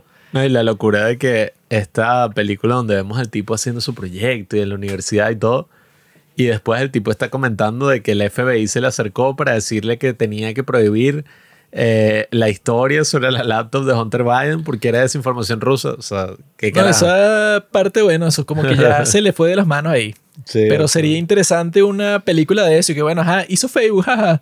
Y la segunda película y que ahora es presidente. O sea, o está intentando hacerlo. Que, que supuestamente en el último podcast este de Joe Rogan con La Roca, Dwayne Johnson, Dwayne Johnson, el tipo dijo que no, es que uno de los partidos se me acercó para explicarme por qué yo tenía que ser candidato a presidente. Obviamente que bueno, cuando él dice uno de los partidos fue el partido demócrata porque el partido republicano no se le va a acercar a un actor de Hollywood para ser presidente porque cualquier actor de Hollywood es súper mega iz- izquierdista y, Y ya tiene a su estrella, pues, a Trump. La Roca ha dicho cosas así como, o sea, varias veces se han reunido con todos estos grupos que son súper progresistas y tal.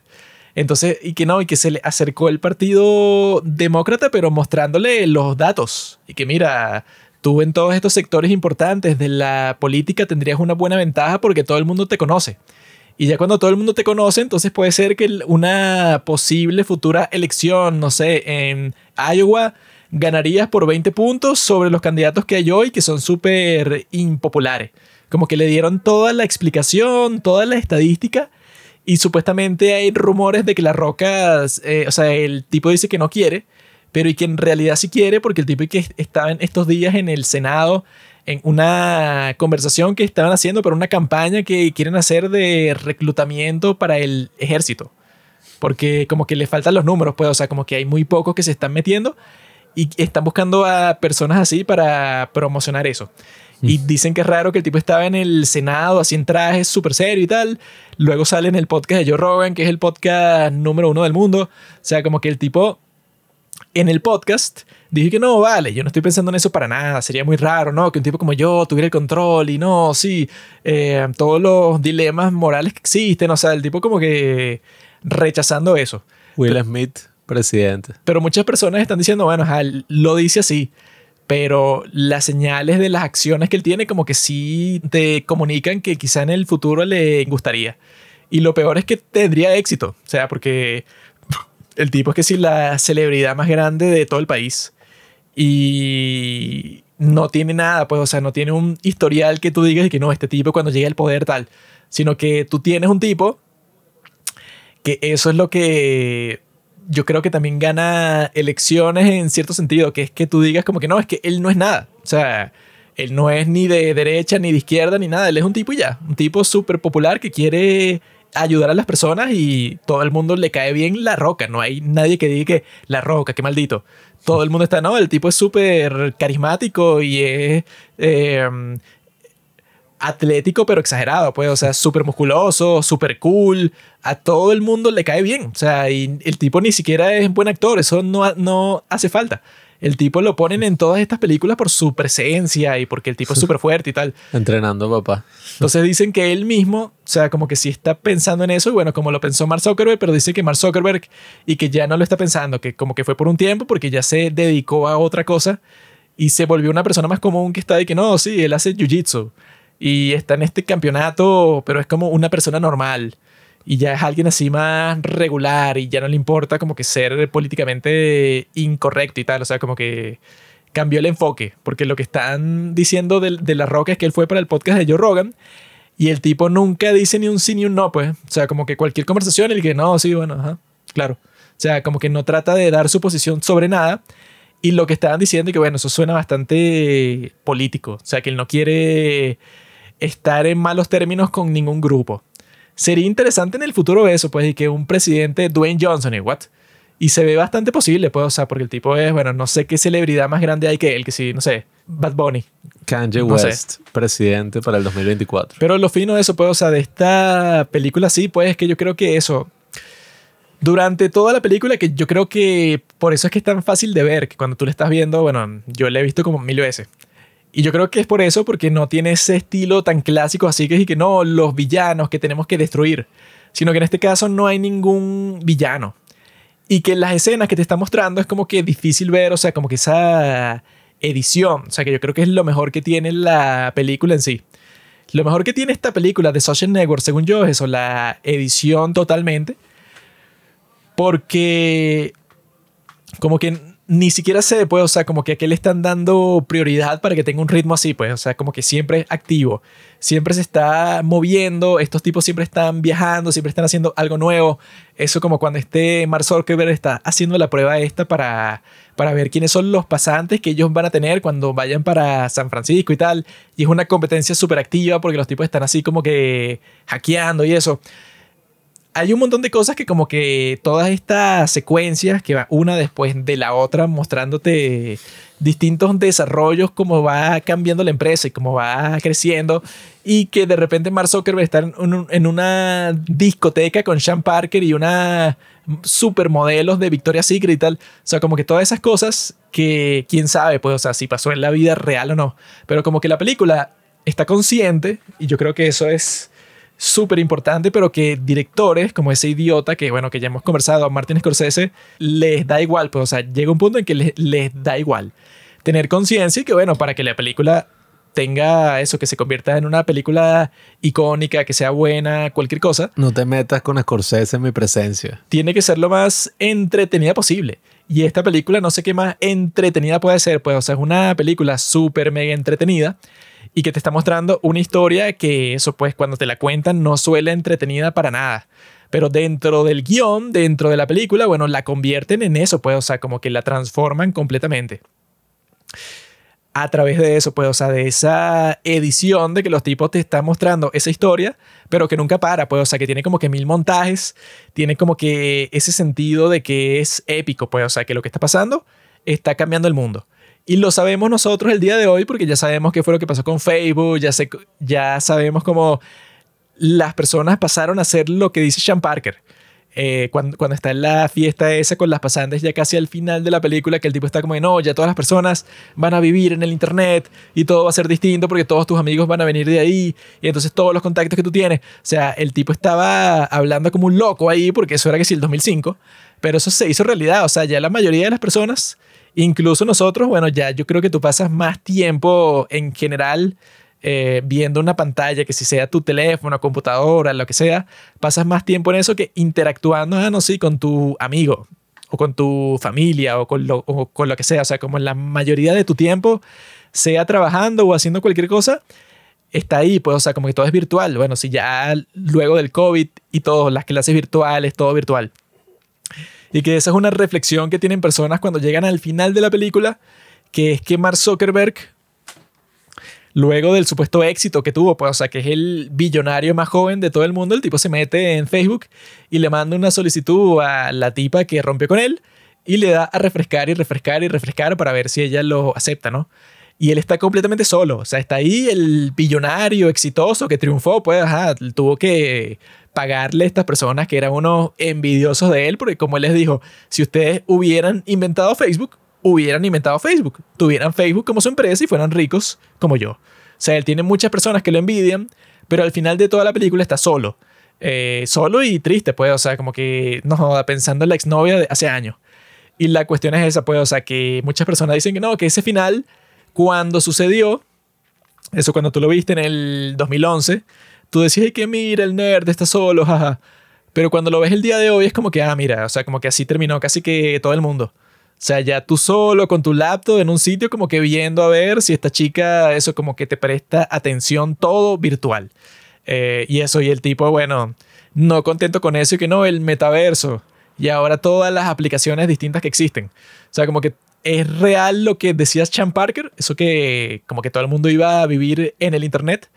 Pero para mí eso es lo mejor de todo, pues, o sea, lo más interesante y lo que tiene el alma real de toda la película es esa combinación del guion que tiene, bueno, que no sé qué, o sea, cómo podría ser mejor, y la edición al mismo tiempo, pues, o sea, los tipos como lograron eh, contarte esta historia en donde eso, no hay villano, o sea, no hay nada que tú puedas decir como que, ah, bueno, este es el foco de la película, vamos a concentrarnos en esto sino que también parecido pues a esa, la de The Girl with the Dragon Tattoo. En realidad la relación de estos dos tipos aquí es como eso, la de el personaje de Elizabeth y el personaje de Daniel Craig, pero estos son, bueno, Mark Zuckerberg y Eduardo Saverin, así, bueno, que son amigos, pero hay partes en que se odian y luego como que se reconcilian, pero al final se odian completamente porque el tipo lo traicionó y como que te mantienen eso, pues, o sea, como que son películas excepcionales, tanto The Girl with the Dragon Tattoo como The Social Network. Porque eso, como que se me dificulta pensar en qué película tú puedes ver y que no, aquí no hay eso no hay villano, no hay como que complicaciones súper épicas, así, no sé, no hay guerras, no hay grandes peleas, no hay nada, sino que los momentos emocionales fuertes aquí son unas cosas como que muy cotidianas, pero que dentro del contexto que te está mostrando la película, se convierte en algo muchísimo más grande.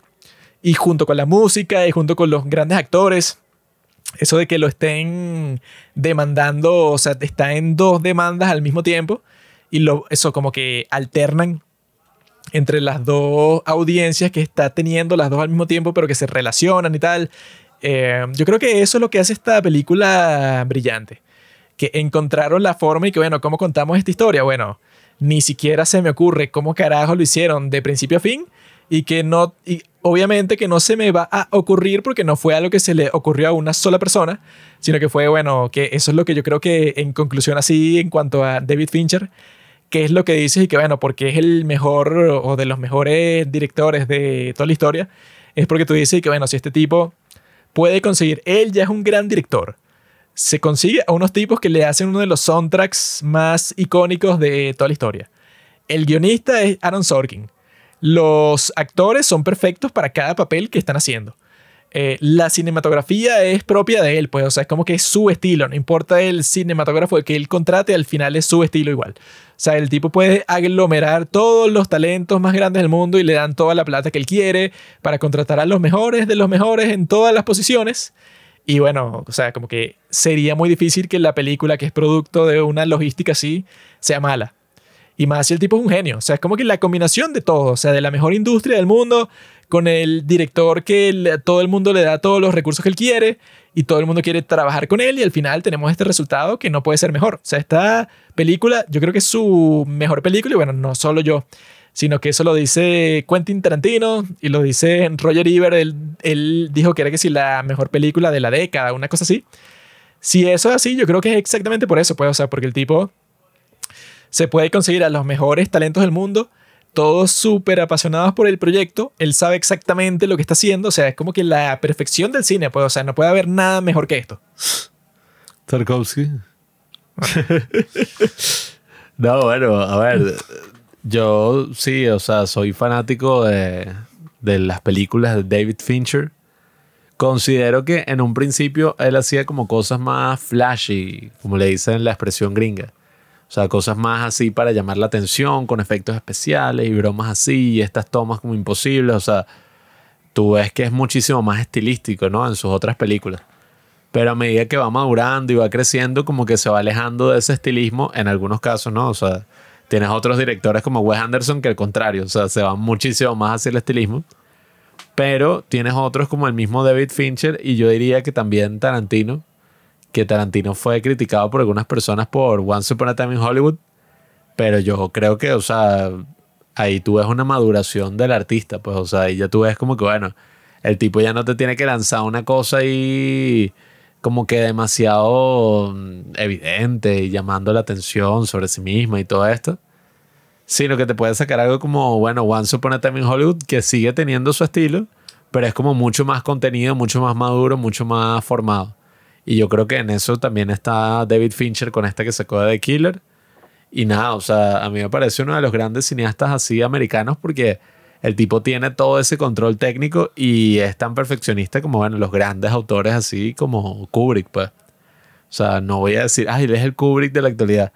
Pero sí, es súper interesante como todo ese control técnico y todo, al fin y al cabo se fundamenta en tener una visión clara, en tener una idea de qué es lo que tú quieres transmitir, de cuál es el sentimiento que tú quieres alcanzar y al fin y al cabo de inspirar a todo tu equipo, que yo creo que esa es como la gran labor de, de todos los líderes, ¿no? El tipo logró inspirar a todos, así como Milei, e inspiró esa visión de que, mira, esto es lo que yo quiero, tal, y bueno, ahora le toca a cada quien ver cómo a través de esa visión compartida se puede lograr algo. Pues, o sea, eso fue justo como esa filosofía de David Fincher. Mira, tú en vez de ponerte a hablar precisamente de todo lo que tú quieres así técnico, tú vas y tú le dices, mira, esto es lo que yo quiero transmitir, esto es lo que yo quiero lograr. Y cada una de esas personas a través de su gran dominio podrá reflejarlo. Y esa es la, la, gran virtud de trabajar así en equipo, de trabajar con otros artistas. O sea, tú ves el detrás de cámara de cualquier de sus películas, nosotros vimos el de la red social y bueno, eso es un ejército. O sea, un ejército y un pocotón de luces y vainas y tal, y en un estudio. O sea, yo que he estado haciendo como... Obviamente no son películas, o sea, imagínate, yo que he estado grabando videos de YouTube y videos así independientes. Pues yo con la luz, con la cosa, yo ya veo lo difícil que es llegar hasta ese nivel. O sea, y como en verdad necesitas un ejército, pues necesitas gente que se acople a tu visión y necesitas presupuesto y necesitas eso millones es fácil de en la industria. Claro, pero eso es lo, lo interesante. O sea, mira lo difícil que es y mira cómo en una industria se puede lograr una cosa de la calidad de la chica del dragón tatuado o de red social que coño, o sea, como vimos ese behind the scenes, yo dije, verga. O sea, cualquier toma que querían hacer, bueno, o sea, el show. Y no, tenemos, o sea, literal recrearon todo el bar. O sea, todo un restaurante y los tipos ensayando ahí, practicando. Uno haciendo cosas independientemente sabe lo difícil que es cualquiera de esas cositas. Entonces es como súper interesante que, que se puedan lograr estas producciones de alto nivel. Y, y bueno, y estas reflexiones al fin y al cabo sobre nada, o sea, sobre qué nos motiva como seres humanos, o sea, cuáles eran las motivaciones detrás del invento que cambió todas nuestras relaciones, para bien o para mal, y cómo puedes crear hasta estos thrillers así tan interesantes que nos demuestran el mal que está escondido en muchas partes de la sociedad. Entonces, nada, o sea, yo creo que David Fincher es un gran artista todavía. Hay que tener el ojo puesto a ver qué saca en ese trato que tiene con Netflix. Y bueno, nada, o sea, toca volver a ver las otras que ha hecho. Esos clásicos en futuros episodios y esas cosas. Y bueno, sería interesante también a futuro sacar cosas así de, de la, los otros artistas así que como dijimos todos los cinéfilos primerizos van así, pues o sea, se atraen como metal magneto. O sea, David Fincher debería ser lo que Scorsese no ha querido ser y lo que Tarantino sí va a hacer. Que diga, bueno, ya listo hice el trato con Netflix, hago mis películas hasta el final del trato y ya. Se terminó. Porque eso es como se ponen cierto, o sea, como que los mismos futbolistas, los tipos llegan a un punto que dicen, ok, no sé, tengo 33 años. Si yo quiero forzar la cosa, bueno, yo puedo estar jugando en el club preferido mío, que bueno, que ya yo tengo, no sé, un prestigio ahí, Y seguro me van a seguir metiendo hasta que yo tenga 40 y va a ser una porquería. Pues al final todo, el mundo va a estar que, bueno, ya vete de aquí, qué fastidio. Tú puedes hacer eso o puedes tener gracia y te vas a un club de mierda como hizo Cristiano Ronaldo, que bueno, me voy a Arabia Saudita o jugar una liga de porquería en mis últimos días ya. Eso es lo que hace un tipo serio, pues, que bueno, listo, o sea, me semi-retiro. Por ejemplo, en el caso de Scorsese, la lógica hubiera sido, bueno, me pongo a hacer series. ¿Por qué? Porque no, o sea, no tiene sentido hacer una película de cuatro horas, entonces hago una serie de cuatro episodios. Mucho más lógico. Pero el tipo, bueno, no piensa las cosas y hace algo terrible. Deja tu odio, Juan. Entonces yo creo que, bueno, que los tipos deberían pensar en una cosa así, pues, o sea, cómo irte, cómo salir, pues, del escenario con gracia. No lanzarte hacia el público y que nadie te atrape y te metes un golpe, un platanazo contra el piso, sino que bajas las escaleras y to- todo el mundo te aplaude y dice, sí, ay, sí, el, el ídolo, y fin. Así como puede hacer David Fincher, eh, que bueno, que ya es un súper mega grande, como Tarantino, que es el tipo más consciente del mundo, que dice, bueno, va a ser mi última película y ya. Eh, porque él y que no, yo tengo otros intereses, el teatro, la literatura, y que este tipo, no, es un genio, Shakespeare. Entonces yo les digo eso, amigos. Tarantino, todo el mundo Tarantino, sabe que es el. Shakespeare de nuestra actualidad. Pero eso, yo creo que todo salió bien. O sea, Fincher es un genio. Y en el futuro, pues, o sea, en el próximo capítulo nuestro vamos a estar conversando sobre Napoleón de Ridley Scott, que es la nueva película que está en todas partes en este momento, la actuación de Joaquin Phoenix, que supuestamente, bueno, ese tipo no puede hacer nada, no sé, corriente. Todo tiene que ser un drama, todo tiene que ser, no, el tipo, no sé, vivió en Francia por 10 años para ser de Napoleón. Tiene cosa así. 65% en Rotten Tomatoes. No, pero eso no importa. Así que hay que verla, hay que conversar sobre esa, todas las cuestiones. Bueno, es como si ajá, una Killers of the Flower Moon, que bueno, que no nos decepcione. También estamos viendo la serie de Scott Pilgrim, puras cosas así. Ya, bueno, ya se está terminando este año, que estuvo interesante, muchas cosas pasaron. Y nos vemos en el próximo capítulo de Los Padres del Cine, que no será ese, sino vamos a estar conversando sobre dramas coreanos, que en realidad son mejores que estas mierdas, pues estas películas que nosotros conversamos. Al final los dramas coreanos son mucho mejores en todo sentido. Así que bueno, esperen nuestro próximo capítulo y ya saben, mientras tanto pueden disfrutar sus vidas.